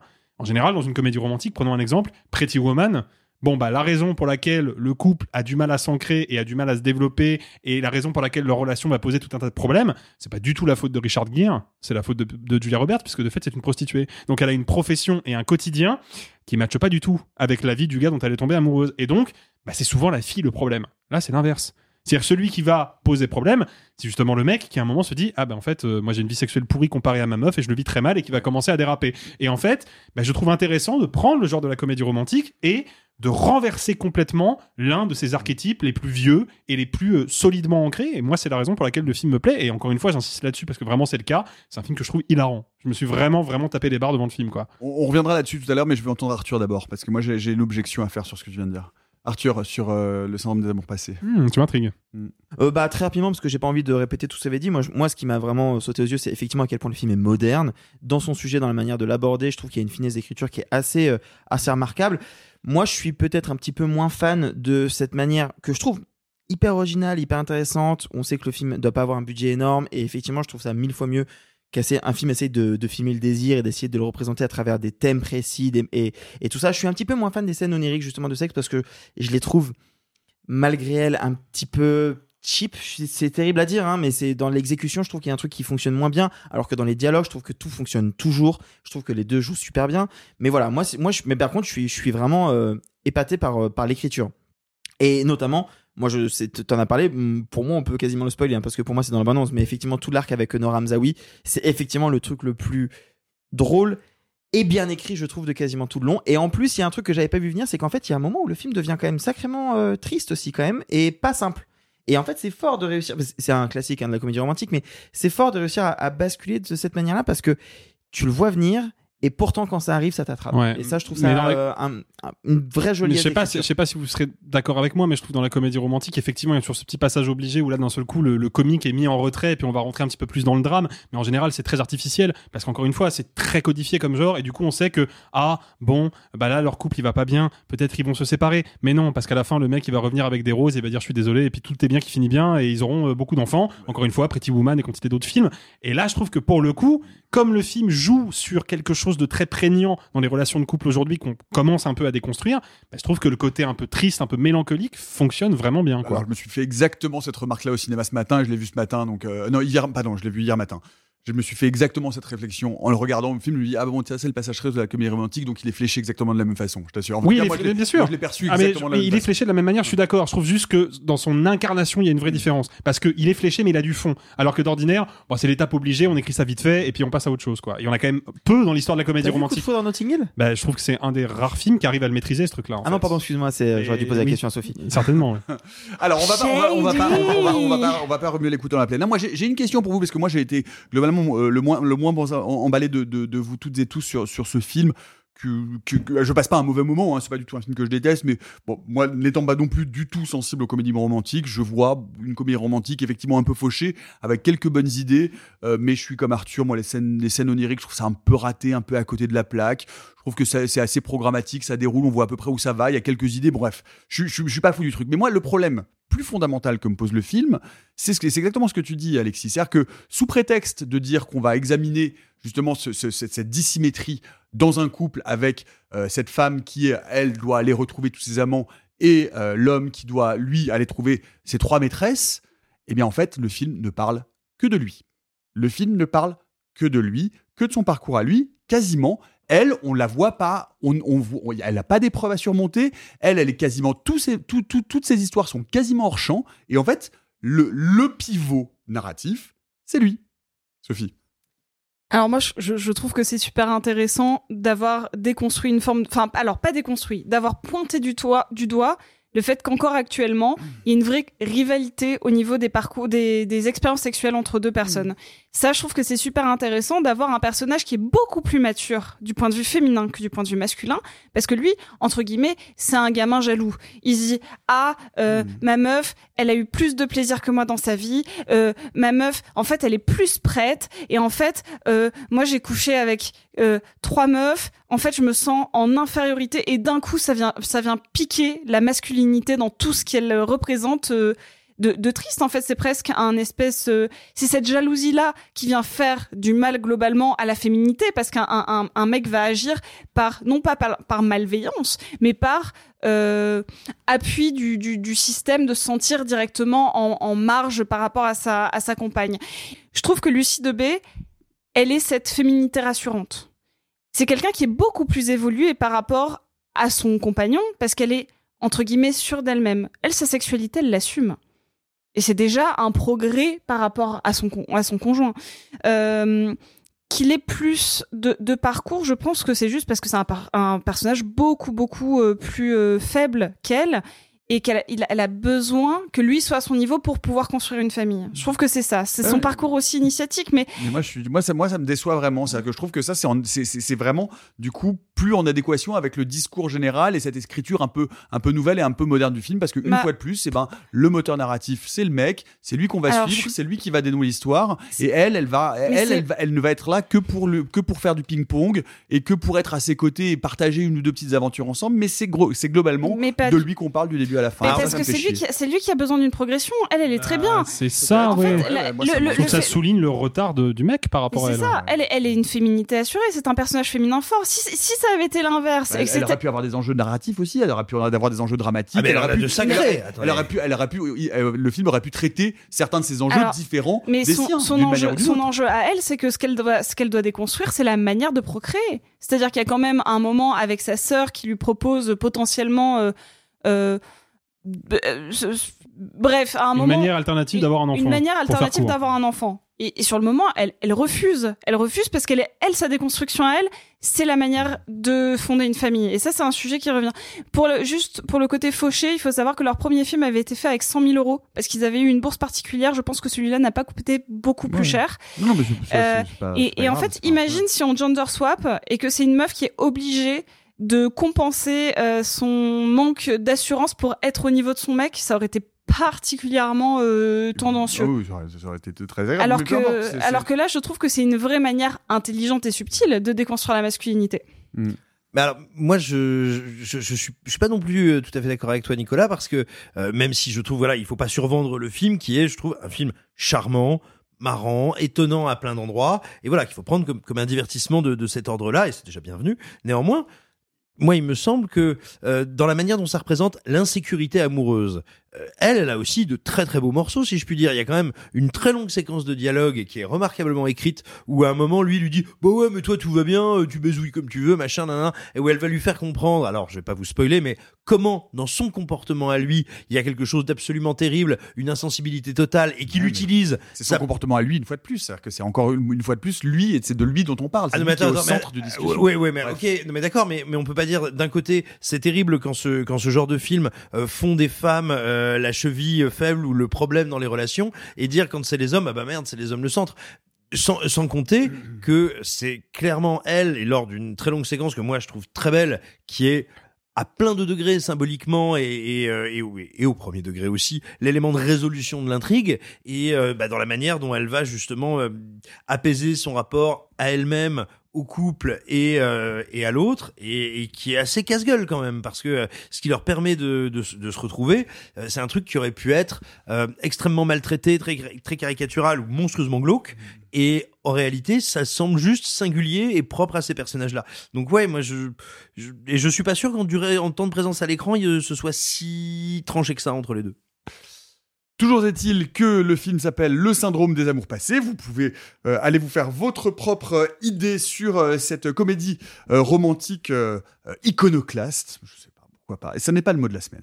Avec Lucie Debay et Lazare Gousseau. C'est un film d'Anne Siro et Raphaël Balboni. Et notez bien que Anne Siro, eh bien, Anne Siro sera l'invitée spéciale de réaliser sans trucage et notamment de ma camarade Sophie Grèche ici présente qu'on applaudit bien fort.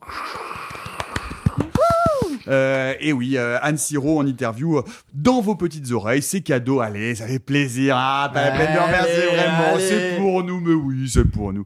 Bref, et vous, est-ce que vous êtes plutôt niquer vos ex ou niquer vos mères? Vous pouvez. Vraiment? Non, je suis pas sûr. Je suis pas sûr de ça. et, et, bah, alors moi je l'aime bien mais comment font les gens quand c'est la même? Non, ça me... non. non, non, non, ça va beaucoup trop loin. Ça me rappelle cette histoire. euh, c'est, la semaine de l'humour. Parce que comme je me suis beaucoup fait chier au cinéma cette semaine, je sais pas, j'avais envie d'être drôle. Vous, vous, vous connaissez la différence entre un rappeur et un scout? Euh, Un scout. euh, Un scout, un scout, un scout Euh, un- voilà oui pas le pas le Non, pas le- locomotion pas le- non. Bah, le rappeur nique sa mère et le scout monte sa tante. Allez. Ah oui, j'ai oublié de vous dire que dans le syndrome des amours perdus, amour, j'ai oublié. Ah putain, c'était là, c'est un mot épicène. T'es passé. Ah, oui, Zemmour c'est un En plus, c'est change le syndrome de de, pluriel et singulier. Passé, oui, passé, perdu. Oh, ouais, oh, oh. Oui, voilà. Mais, mais, et puis, ça- mais pour une fois, quelqu'un a, une, a, la, a la bonne définition. Ah Bah oui, oui, oui, je pense qu'on était, plus, on était plusieurs autour de la table. Ça, ça marche, ça, ça Ouais, marche ouais. presque pas en mode de la semaine. Donc, épicène, ça veut dire qu'il change de genre en fonction du nombre. Puisqu'on dit un amour et une des amours Amour, au pa- féminin. Parce Voilà. que ça s'écrit passé et ES. Et ES, exactement. Et les deux autres mots épicènes dans le langage français sont Légumes. Non, pas du tout. Ah, pardon. Bah, une grosse légume. dans Guillemets chez Arthur. Non, délice et orgue. Ok. Voilà, voilà, voilà, voilà, voilà. Allez, on avance. Programme chargé cette semaine. Le Vieux Chêne, ce n'est pas le nom de scout de Simon Rio du tout. C'est le nom d'un pub où on va s'arrêter boire un coup et parler désindustrialisation, afflux de réfugiés et révolte sociale. You They're just kids, man. Let them get in their house and get settled, man. Can I say I'm surprised if he had the stuff that come out within the pub. We've been in this village all our lives, and we're supposed to share it with that lot who don't even know them. Thank you for your kindness when we arrived. I really appreciate it. The Old Oak de Ken Loach avec Dave Turner, Ebla Marie et Claire Rogerson, film également vu à Cannes et qui avait déchiré notre petit groupe pourtant soudé et solidaire, euh, Alexis. Bah ouais, alors je, je suis quand même obligé de préciser parce que j'ai l'impression euh, que ça a son importance. Je n'ai pas vu les deux précédents films de Ken Loach qui sont euh, Moi, Daniel Blake et Sorry We Missed You, si Tout ma à fait. mémoire est bonne, euh, qui sont des films qui ont été quand même assez mal reçus par une frange de, assez importante de la critique comme étant des films qui étaient quand même euh, assez simplistes euh, politiquement. Il y en a un qui a Euh, chopé la palme d'or. Ce que j'allais dire, Daniel Blake, quand même. euh, oui, Palme d'Or qui ne sont pas remises par les critiques jusqu'à preuve Non, du non, contraire, les amis. dire, ça se- Euh, puis je vous rappelle que Ruben Östlund il a deux Palmes d'Or. Donc en fait, le, le, le souci que moi j'ai avec ce film-là, c'est que visiblement c'est un film qui est beaucoup moins simpliste et beaucoup plus vrai et beaucoup plus réussi que les deux précédents. Euh, moi j'ai quand même vraiment pourtant l'impression d'être face à un tract politique et en fait j'ai surtout l'impression d'être face à un film qui est assez difficile à, à aborder euh, négativement parce que il est relativement inattaquable sur le fond parce que le film nous parle quand même des difficultés euh, terribles rencontrées par les réfugiés euh, euh, en Angleterre qui ont du mal à s'intégrer dans l'An- dans l'Angleterre rurale parce que l'Angleterre rurale eh ben, elle est facho. Et surtout euh, je, je trouve donc le film inattaquable sur le fond. Par contre je le trouve euh, très attaquable sur la forme que je trouve très académique peu inspirée, assez poussiéreuse, et surtout je trouve que le film cultive une espèce de, de, naïveté utopique qui me, qui me semble ne pas être du tout à propos en fait. Je pense que c'est une situation politique qu'il faut aborder, dont il faut parler, je suis content que Ken Loach en parle, je pense que euh, Ken Loach et son scénariste Paul Laverty, hein, parce que les deux travaillent main dans la main depuis un petit moment maintenant, euh, je trouve néanmoins que l'aborder par le biais d'une espèce de, de, en tout cas proposer une résolution utopique et parfaite euh, à ce problème-là, euh, évidemment euh, totalement fraternel, avec des, êtres humains qui vont voir au-delà de leurs différences et qui vont apprendre à s'aimer et à, communier ensemble. Je trouve que c'est pas c'est pas apporter une réponse suffisamment solide et, et crédible à ce problème-là. Du coup, je me demande un peu à quoi sert le film en définitive, parce que artistiquement, je le trouve pas intéressant. Politiquement, j'ai pas le sentiment qu'il ait un impact quelconque non plus. Et ça n'est pas tout à fait le point de vue de Simon Rio euh, à ma, à ma gauche sur le ring. Tout à fait. Alors moi, je déteste les films qui m'expliquent comment penser. Euh, donc j'aime pas les tracts politiques de gauche, de droite. Par exemple, t'aimes pas, euh, t'aimes pas le cinquième élément. Oui, voilà, et qui me dit euh, comment penser mes PAN, SER, et en plus de ça, moi, je saigne encore. C'est oh, elle est nulle ma blague. Vraiment pas, compris. Penser, c'est soigner, blesser. Faire des pansements. Faire des pansements. C'était la, la- la blague ratée de la semaine. Allez, enchaîne. Ok, donc euh, comme comme je le disais, parce qu'évidemment, ma, bref. Enchaîne. Je n'aime pas les films qui me disent comment penser. Là où justement, je, je trouve, je considère que notre, notre bon vieux Ken Loach fait très fort, c'est que justement, il me dit dès l'ouverture de son film, et il ne va avoir de cesse de le répéter, qu'en fait, il n'y a pas ici matière à penser, à dire où est le bien, où est le mal. Il se pose la question de là où réside notre humanité. Et donc d'amener le film, et surtout le spectateur, jusqu'à un constat le plus simple, humain, émotionnel possible. Mais il n'est pas là pour me démontrer qu'il faudrait se comporter ou ne pas se comporter de telle manière avec les exilés. Il n'est pas là pour me démontrer que c'est ça le bien ou que c'est ça le mal, et il n'est pas là pour m'affirmer que voilà la position morale. Donc le film s'ouvre sur une série d'images fixes. euh, le son semble euh, en inadéquation avec ce qu'on voit et on comprend progressivement que nous sommes en train de découvrir les clichés pris par une, une jeune exilée syrienne et que nous découvrons bah, donc son travail photographique et nous allons aboutir à une scène qui se déroule pendant qu'elle prend ces clichés. Donc dès, dès son ouverture qui est, qui est étonnante, qui est assez sophistiquée et pourtant qui met en place des moyens très simples, des plans très simples. Euh, nous dit très clairement en fait, on va être dans la capture, la recréation, la fiction. Il essaie pas du tout de faire œuvre de vérisme, comme il le faisait, à mon sens, dans ses, deux derniers films. Moi, je trouvais Sorry We Missed You un peu supérieur parce que assez malin dans sa, représentation de l'ubérisation, mais ça restait un film qui était un film très moraliste, voire plein de moraline, qui dégoulinait un peu. Là, là, au contraire, on nous dit non, ben, on va être dans un conte, dans une fable. Comment ça se passe quand un type se met à en aider d'autres pas parce qu'il est du bon côté politique, pas parce qu'il a telle formation, pas parce qu'il est convaincu que ça va faire ça à la cité et au vivre ensemble, mais parce qu'en fait, c'est un impératif. Il ne peut pas faire autrement, en fait. Il y a des gens à côté de lui qui sont en train de crever, et l'idée que peut-être il ne devrait pas être là, que peut-être ça se passe pas comme ça, que peut-être on n'avait pas envie que le pub, eh ben, il fonctionne comme ça et qu'il accueille de nouvelles personnes. En fait, tout ça n'a plus droit de citer devant l'évidence humaine qu'on peut pas laisser quelqu'un crever devant soi. Et je trouve que le film parvient à tenir cette ligne, ce qui est pas évident. Il parvient à pas tomber dans le discours, ce qui est très difficile. Et il parvient surtout à montrer comment des gens qui ne sont pas mauvais intrinsèquement, qui sont pas mauvais en soi, les quatre habitués du pub qui vont se révéler euh, d'une ignominie terrible, c'est pas des gens affreux. C'est aussi des gens paumés et qui à un moment sont en défaut en manque d'humanité. Mais euh, ce sont pas des militants horribles euh, de, de Nigel Farage, euh, qui est un des leaders populistes d'extrême droite britannique. ce sont pas, je veux dire, des idéologues. Ils sont pas là pour incarner, personnifier des pensées qu'il s'agirait de mettre à l'index. On est là pour essayer de prendre un peu le pouls de l'humanité. Et quand tu dis justement, Alexis, qu'il y a une résolution très utopique, moi j'ai pas du tout le sentiment qu'il y a une résolution. Le seul, la seule lueur, avec une faible lueur d'espoir comme donne le film, c'est de constater qu'à un moment, devant un truc aussi universel que le deuil, il y a un peu de la haine qui s'abaisse.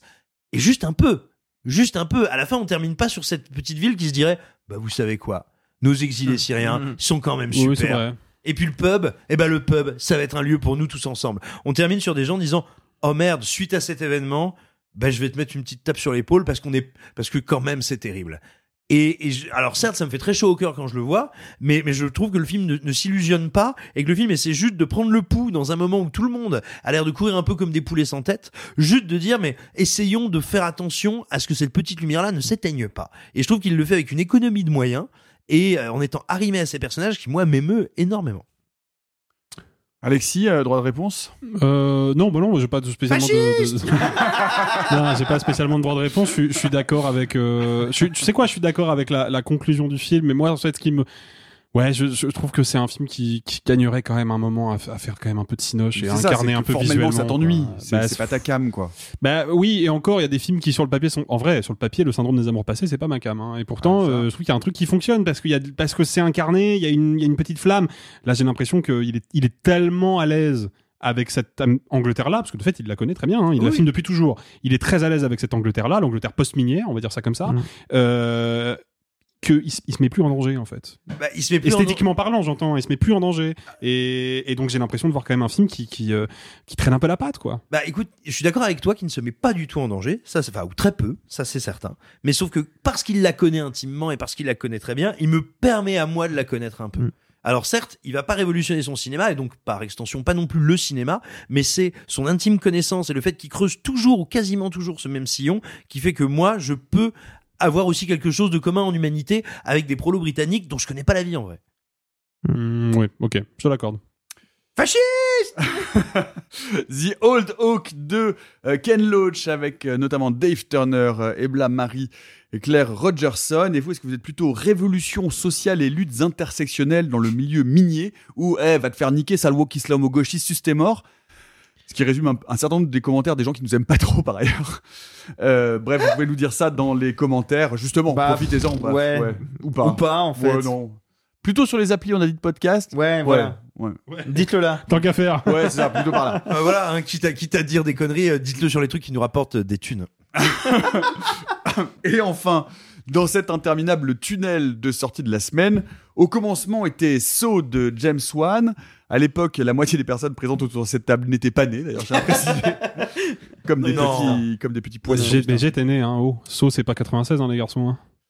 Puis il y a Ah, eu saucisse. Me manquez pas de respect, quoi. Il y a eu saucisse qui Oui. m'a permis de faire des jeux de mots interminables. Saucisse. Saucette. Il y a eu saucette, C'est pas vrai, il s'appelle Saut 3D. Saucette Oui, sale. il s'appelle So 3D, Il s'appelle chapitre, Saut final. Ah, les mecs, ils ont tout tenté pour qu'on l'oublie, hein, mais. Ça, c'était Aujourd'hui, c'est Saut 10 qui dure 1h58. C'est le plus long de la saga. C'est globalement l'histoire d'un vieux monsieur qui se fait arnaquer sur internet et qui décide d'y aller un tout petit peu plus fort qu'une simple plainte à la CNIL. Et si on en parle, c'est vraiment parce que c'est vous.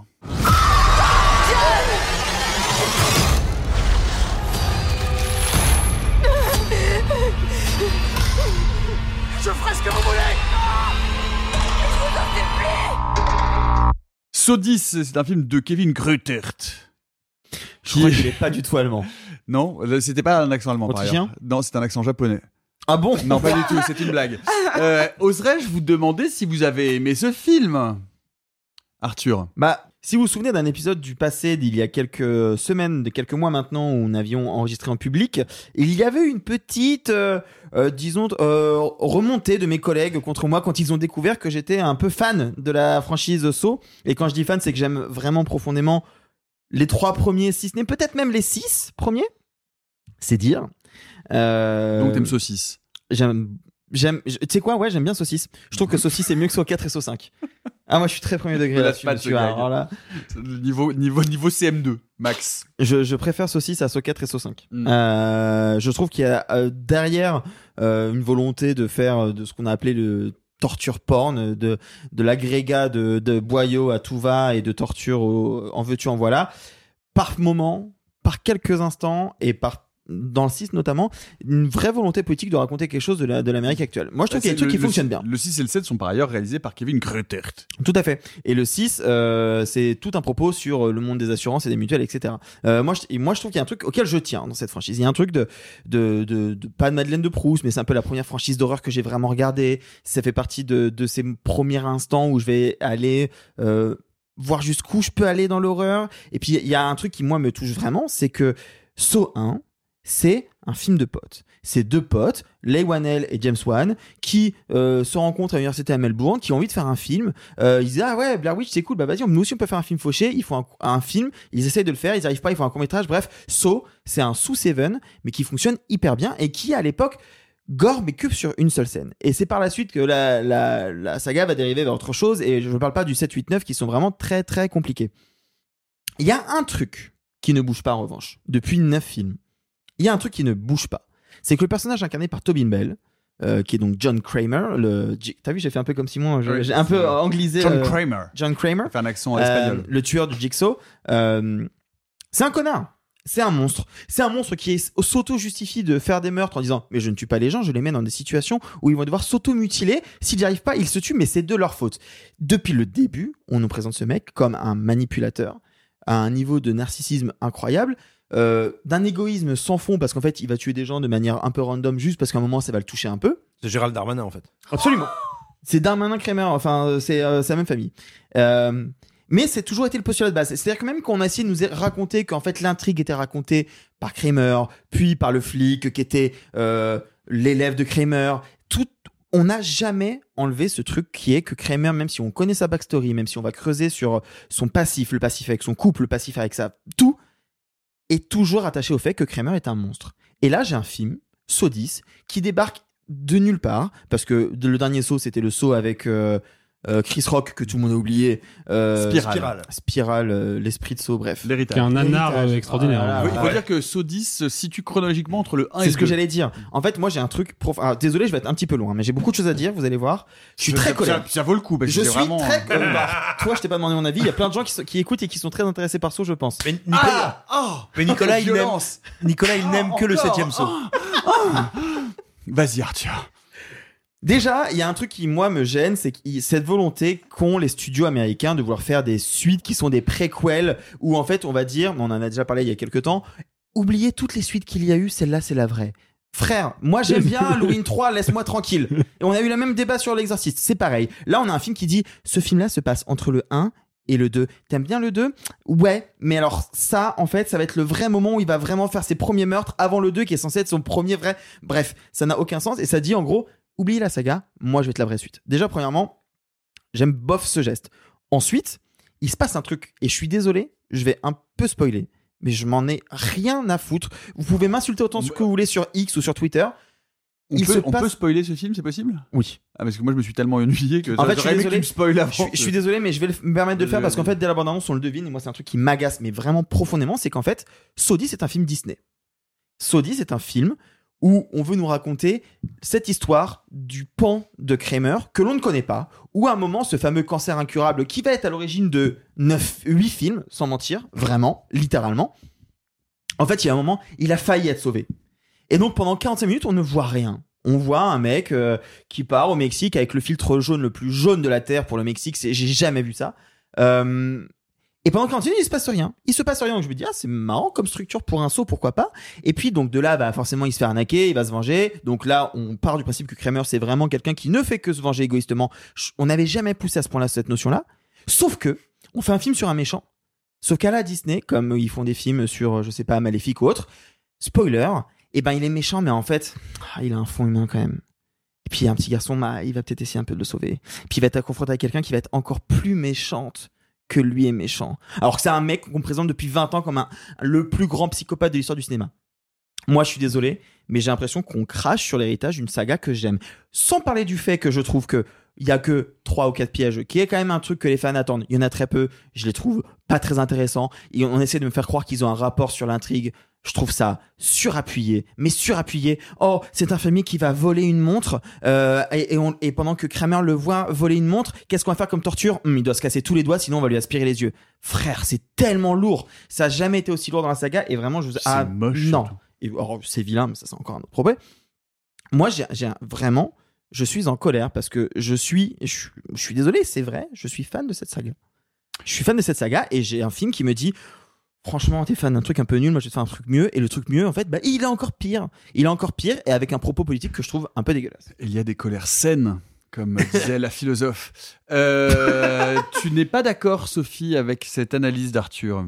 Non, du tout. Désolé. Euh, alors, je suis d'accord avec plein de choses hein, de ce que tu as dit, euh, notamment le, le, le filtre jaune mais mexicain. abusé, euh, ça, c'est abusé. Même Breaking, Bad, Euh, même Breaking Bad à côté, Même le Breaking filtre, Bad. c'est quasiment bleu. Tellement Ah ouais, ce filtre-là est jaune. Les, les, je, je suis d'accord, les pièges sont pas ouf. Moi, je trouve que c'est surtout la fin qui est complètement ratée. Après, à- avant de juste euh, dire pourquoi je suis pas d'accord avec toi, moi j'ai un, un, un affect particulier sur les films que je considère être des possibles euh, locations de vidéoclub de quand j'étais ado. C'est-à-dire que si j'étais tombée sur ce disque quand j'avais 16 ans, j'aurais fait Oh, c'est nul, mais j'ai passé un bon moment. Parce que globalement, les trois quarts du film m'ont globalement euh, satisfaite. Genre, je trouvais ça nul, mais je trouvais pas ça irregardable. Genre, Sophie, ce début interminable sur la mais laissez-moi penser ce que je veux, bordel! Absolument, laisse penser ce que veut, mais il se passe rien. c'est Et alors On Je- un je- Hollywood Night. Mais je m'en fiche. J'ai franchement, quand j'étais ado, j'aimais bien le remake d'Amityville. J'aimais bien le remake de, de Massacre à la tronçonneuse parce que c'est des films à un moment qui m'apportaient quelque chose. Parce J'aimais que bien le remake de Freddy. non mais Moi aussi. Mais- Je suis vraiment seul. Simon Non, fait non, un non, non, regard. Moi, je suis ok sur le remake de Freddy. ah mais bref, peu importe. C'est des films qui évoluent et, et quand je l'ai vu, genre j'ai juste eu cette espèce de souvenir de suite, de énième suite pas ouf comme quand j'ai pu tomber sur euh, Freddy 6 qui est vraiment pas cool mais euh, bah tant pis genre je- en vrai je, je, je prends cette part de la saga parce qu'elle est existante est-ce que c'est un bon film? Non. Est-ce que j'ai passé un horrible moment Non plus. Par contre, là où je suis pas d'accord, c'est sur euh, John Kramer. Je trouve que le film ne le dédouane de rien. Mais alors, mais pas du tout, parce que ce que te dit le film, c'est qu'il a un putain de syndrome divin et que ce qu'il considère juste, c'est le seul truc qu'il considère juste. Donc, au mo- à un moment où il va voir un innocent, il le considère comme innocent dans son filtre de pensée. Ça n'en fait pas quelqu'un de meilleur, ça en fait juste quelqu'un qui est capable de voir que euh, ben, en fait, il va placer son filtre de euh, bon ou mal sur des gens, c'est tout. S'il y a quelqu'un qui trouve bon, ben, ben, c'est comme ça. En fait, il y a cette notion de rédemption. Sauf que si quelqu'un n'a pas besoin de passer par ce filtre de rédemption, c'est fondamentalement quelqu'un à qui il ne veut pas faire de mal. Il, a, il s'en est jamais pris à des enfants dans les seaux parce Contra- qu'il il les, il les considère pas comme des mauvais êtres. C'est comme euh, il y a donc le personnage d'Amanda qui euh, qui apparaît alors que normalement elle apparaît officiellement que dans le 2. Pourquoi Non, elle apparaît dans le 1. C'est elle qui a le piège à loup inversé. Ah purée, c'est vrai, excuse-moi. Sauf que C'est- bon, là, elle a pris 20 ans dans la tronche, elle est censée être plus jeune, Bon, c'est une catastrophe. la, la- la première fois qu'elle a un, Kramer, il a 81 ans. hein. Ailleurs. la Bref, première fois que Amanda, elle a un arc narratif long, c'est dans le 2. Ouais. C'est là qu'on parle de sa toxicomanie quand elle tombe dans cette putain de piscine de- de- d'aiguilles dont on se souvient Bah, tous. bien sûr. Et euh, à partir de ce moment-là, elle, quand elle voit euh, cette nana toxicomane, elle a aussi envie qu'elle arrive dans ce filtre de rédemption là. Parce qu'une fois que tu as eu la rédemption, tu l'as. C'est tout. C'est du bien, du mal, c'est manichéen. Je vois pas pourquoi un personnage manichéen n'aurait pas le droit de dire ok ce personnage est bon, je ne vais pas lui faire du mal, voire même j'ai envie de le sauver, puisque le but c'est d'améliorer euh, sa, sa notion de bonté humaine. Contre-argument. Vas-y. C'est la première fois en 10 films qu'on a autant de personnages que Kramer veut sauver. Premièrement. Euh, entre la toxicomane que lui aussi veut sauver, in fine, l'enfant, c'est la première fois qu'on a autant. Deuxièmement, la manière dont est filmé Kramer quand il veut sauver l'enfant, je suis désolé, il est filmé comme un héros américain. Un héros qui va se battre contre vents Mais et marées si- pour protéger ce gosse face à une quelqu'un Mais- qui est encore plus méchant Si que c'est lui. quelqu'un qu'il considère comme bon, pourquoi il aurait pas envie de le sauver Mais vu qu'il a un trouves pas- syndrome divin Mais tu trouves Non, pas mais que l'écriture de la que- meuf désolé, mais j'ai l'impression que ce que Arthur te dit, c'est que c'est pas un problème de d'écriture de, comportement de personnage, c'est comment la caméra va filmer C'est l'action du, du C'est les perso. deux. tu vois. En fait, moi j'ai un problème de la manière dont il le filme et j'ai la manière dont on écrit le personnage de la, de la vraie méchante qui est plus méchante que le méchant qu'on présente depuis 10 films comme étant le plus grand méchant. Là-dessus, il y a un truc, on- même sur, sur le syndrome divin, si tu veux, évidemment que c'est un truc qu'il a essayé de dire depuis déjà le 2. Euh, ce truc de moi, je suis la justice, c'est moi qui ai raison, vous êtes, vous êtes des criminels que la justice ne peut pas euh, incriminer. Ok, là le problème que j'ai, c'est que j'ai quelqu'un qu'on vient me présenter comme étant plus méchante que lui, donc forcément, il est forcément en opposition, donc c'est forcément face à un méchant, t'as quoi? Bah t'as un gentil en fait. Mais pas du tout. Il est pas mais il est pas gentil dans le film. Bah wesh, il va sauver le, enfin, il va, il va se sacrifier pour sauver un gosse. Attends, c'est pas. ta- ta- ta- ta- spoiler. C'est pas parce qu'il remplace une roue de vélo qu'il en devient gentil. Non, c'est pas, je te parle même pas de ça, je te parle de la toute fin. Ils partent, tout, enfin, désolé, on va pas, je vais pas spoiler, mais la- l'image de fin où c'est vraiment genre la happy end hollywoodienne la plus, enfin, Mais parce qu'on, mais on sait la fin. Il est avant le 2. On sait très bien ce qu'il va faire. Mais Ça- justement, dans le 2, on sait à quel point ça va être un monstre qui va kidnapper un enfant qui n'a qui n'a rien fait par ailleurs, qu'il va droguer par ailleurs alors qu'il n'a rien fait apparaître le True fils de son... True story. Mais oui Dans le 2, il kidnappe le fils du flic. Ouais. Qu'il drogue, qu'il enferme dans une cave pendant dans une caisse Oui, pendant c'est vrai. euh, Ah je oui, sais oui. pas combien de jours. Non. En même temps, c'est le frangin Wahlberg, t'as envie de lui faire les pires Donc crasses, non hein. non, je suis désolé. Moi, je trouve qu'il y a un vrai déséquilibre dans l'écriture. et Il y a un vrai propos qui est pour moi le propos que fait Disney en ce moment, qui ne sait pas que quand on écrit un film sur les méchants, les méchants c'est méchant. Quand tu fais un film sur Cruella, je suis désolé, Cruella peut pas être cool et gentil et à un moment être Thank you. Mais c'est vrai. Ouais, mais ça, et pour moi, Merci. Et c'est pour ça. Ma- Et Maléfique, c'est la même chose. hein. Mais oui. Mais euh, oui. Mais je trouve qu'on se prend un peu la tête sur un film qui vraiment en soit. C'est peut-être possible, mais par contre. Non mais on se Pas, pas- pas bien. Mais peut-être, mais parce que moi c'est une saga qui me tient à cœur et que moi quand je vais voir Spiral, j'ai envie d'aimer et quand je vais voir Sodis, j'ai envie d'aimer. Parce que le problème depuis Saucette, je n'aime plus. So- Et en vrai, premier degré, ça me rend triste. T'as changé de saucette je me fatigue. Bah, c'est c'est le mot de la fin. non, Ouais, c'est ça, on va s'arrêter là. Parce que sinon, j'ai une contrepétrie avec Spiral, mais les gens, je l'ai déjà faite et les gens l'ont trouvé. Tu sais, euh, Ah oui, je vous l'avais dit, la- l'aspirant à Javel, la contrepétrie, non, parce que c'était Javel, la bite en spirale. Oui, c'est ça. Voilà. Euh, et donc, euh, Sodis de Kevin Grutert. euh, avec, avec Tobin Bell dans le rôle de Jigsaw euh, 20 ans après et euh, Shawnee Smith dans le rôle d'Amanda 20 ans après. Euh, et vous, est-ce que vous êtes plutôt Sodis Stillery ou Sodis Kotek Ah, elle est bien Bon. Pardon. je l'ai dit sans rire, pas, ce qui je sais prouve pas. qu'elle n'est pas bien. Ah, elle est super. Merci.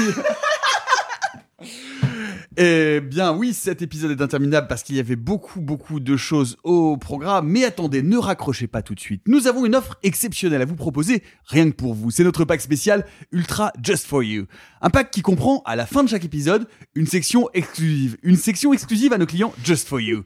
Cette, sé- cette séquence, c'est la séquence vite fait mal fait. La critique expédiée en 30 secondes. Restez avec nous. Cette semaine, c'est Simon qui s'y colle et Just for You. Simon va vous parler du Vourdalac. Ne raccrochez pas, c'est Just for You.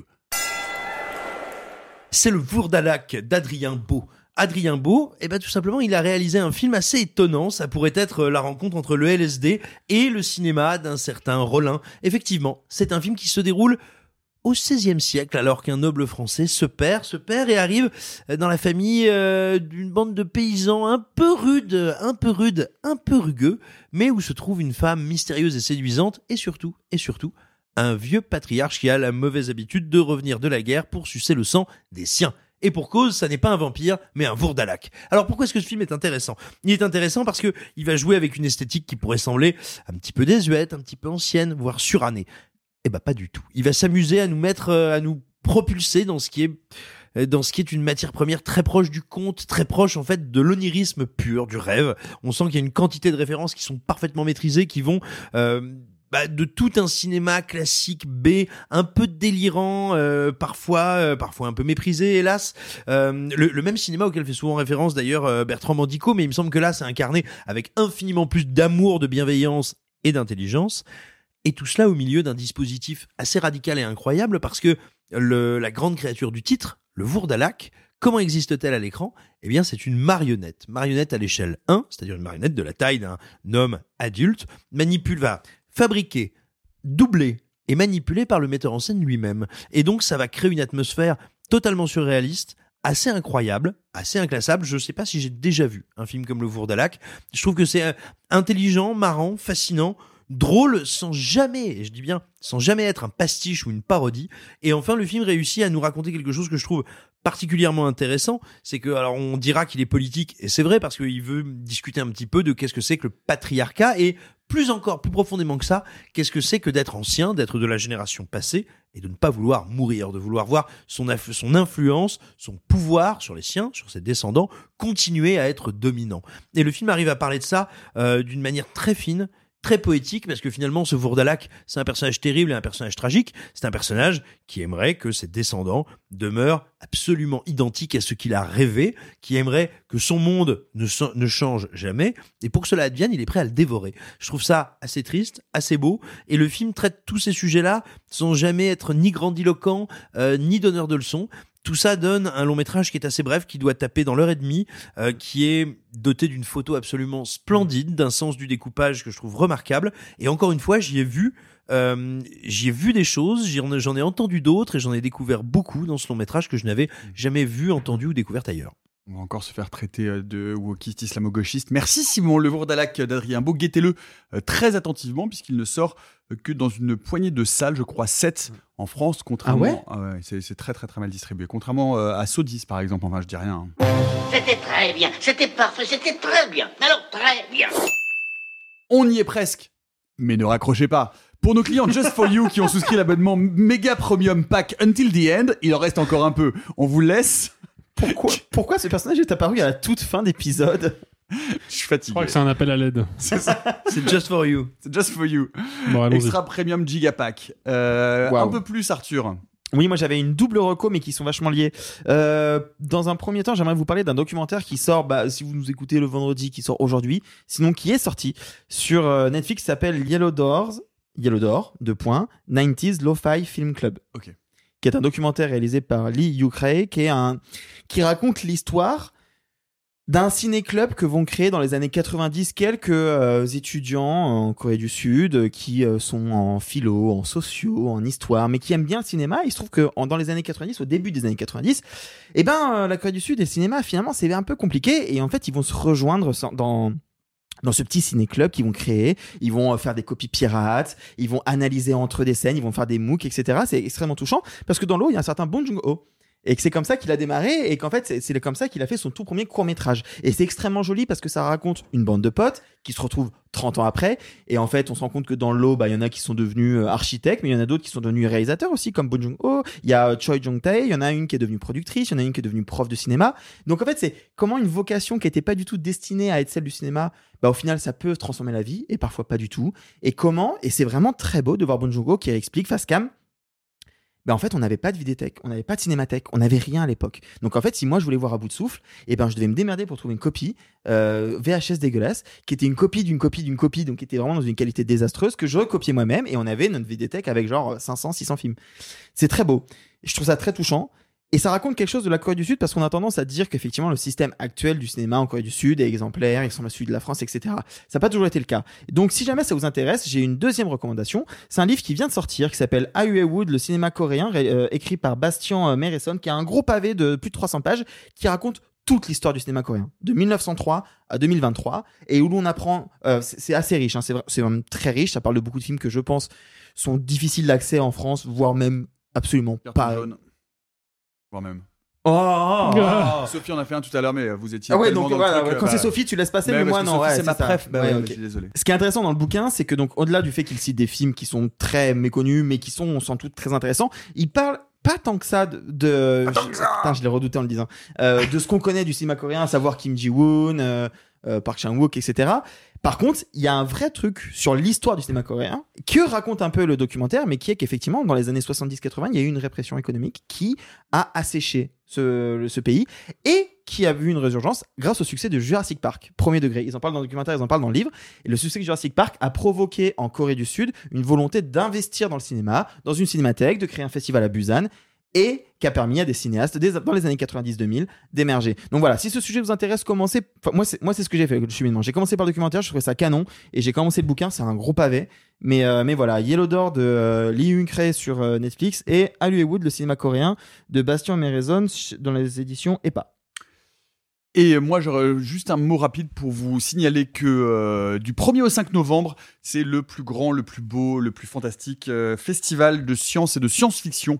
Euh, les Utopiales, euh, c'est à Nantes. Donc, euh, si vous êtes dans le coin, dans les pays de la Loire, sur la façade ouest en Bretagne, n'hésitez pas à venir. Moi, j'y serai avec plein de tables rondes, des signatures, des rencontres, quelques petites, quelques, quelques petits apéritifs au bar de Madame Spock, comme d'habitude. Bref, n'hésitez pas à venir aux Utopiales. Et j'en profite aussi pour vous dire que vous pouvez noter dans vos tablettes la date du prochain Hurlequin, ce sera le 9 novembre et euh, je suis très très content parce que euh, Hurlequin va accueillir la- l'avant-première parisienne euh, d'un film que j'aime beaucoup, qui est Vincent doit mourir de Stéphane Castan avec Vima Laponce et Karim Leclou. Donc on fait un Hurlequin un peu spécial, spécial avant-première. Comme d'habitude, si vous êtes sur Paris en région parisienne ou de passage à Paris, vous serez toutes et tous les bienvenus. Mais Sophie, tu avais une dernière reco avant de conclure. Oui, en fait, il y a.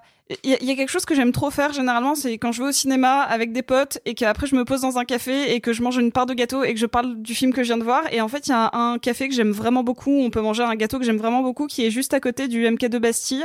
Donc j'avais juste envie de vous dire, si vous connaissez pas ce que c'est qu'un chimney cake, qui est un gâteau hongrois euh, à la broche qu'on C'est peut. une dinguerie. C'est une dinguerie, c'est une espèce de brioche euh, cuite au feu de bois, euh, c'est une espèce de tube et en fait quand il fait froid que tu le manges dehors, en fait il y a de la fumée qui sort de cette espèce de tube et tu l'enroules soit dans du spéculoos, soit dans de la cannelle, soit tu mets de la chantilly dessus, tu fais ce que tu veux. C'est incroyable et le café est hyper mignon, il est au 59 boulevard Beaumarchais et, euh, et, et en fait je me dis qu'il y a quand même certains d'entre vous qui nous écoutent, qui vivent à Paris, qui vont peut-être euh, justement au, au MK de Bastille de temps en temps et qui ont peut-être envie de se prendre un petit café, un petit gâteau sympa pour aller parler du film qui vient, enfin que vous venez de voir. Et donc je vous, je vous conseille, euh, je suis pas payée, je suis juste une bonne consommatrice là-bas du Alma Café euh, qui est donc du coup au 59 boulevard Beaumarchais. C'était notre rubrique cuisiner sans trucage. Mais oui, non mais on Voilà. n'a jamais conseillé de bouffe. Je me suis dit que c'était un peu le moment. Voilà, c'est tout pour aujourd'hui. Mais ne raccrochez pas, parce que dès mardi prochain, Oh la si vous avez souscrit à l'abonnement Just for You, avec le Mega Pack Premium Until the End, vous aurez droit à un épisode spécial Discovery Gold Member Platinum, dans lequel on vous parlera de jumeaux maléfiques et de plein de films d'horreur inédits réservés aux clients spécial Mega Pack Gold Platinum Max Just for You, privilège exclusif. Bon, allez, bye les amis, et gloire au Mega Pack. Oh ta gueule, merde Ah, c'est pas humain, les salauds, ils m'ont épuisé. Au quatrième stop, il sera exactement 0h13 minutes. Oh la vache Moi je vais être en retard au lycée Oh, bah dis donc, t'es bien pressé, toi, ce soir. Ceux qui sont encore vivants, profitez-en pour le rester, allez-vous-en Arrivederci e buon viaggio Messieurs, il n'est de bonne société qui ne se quitte.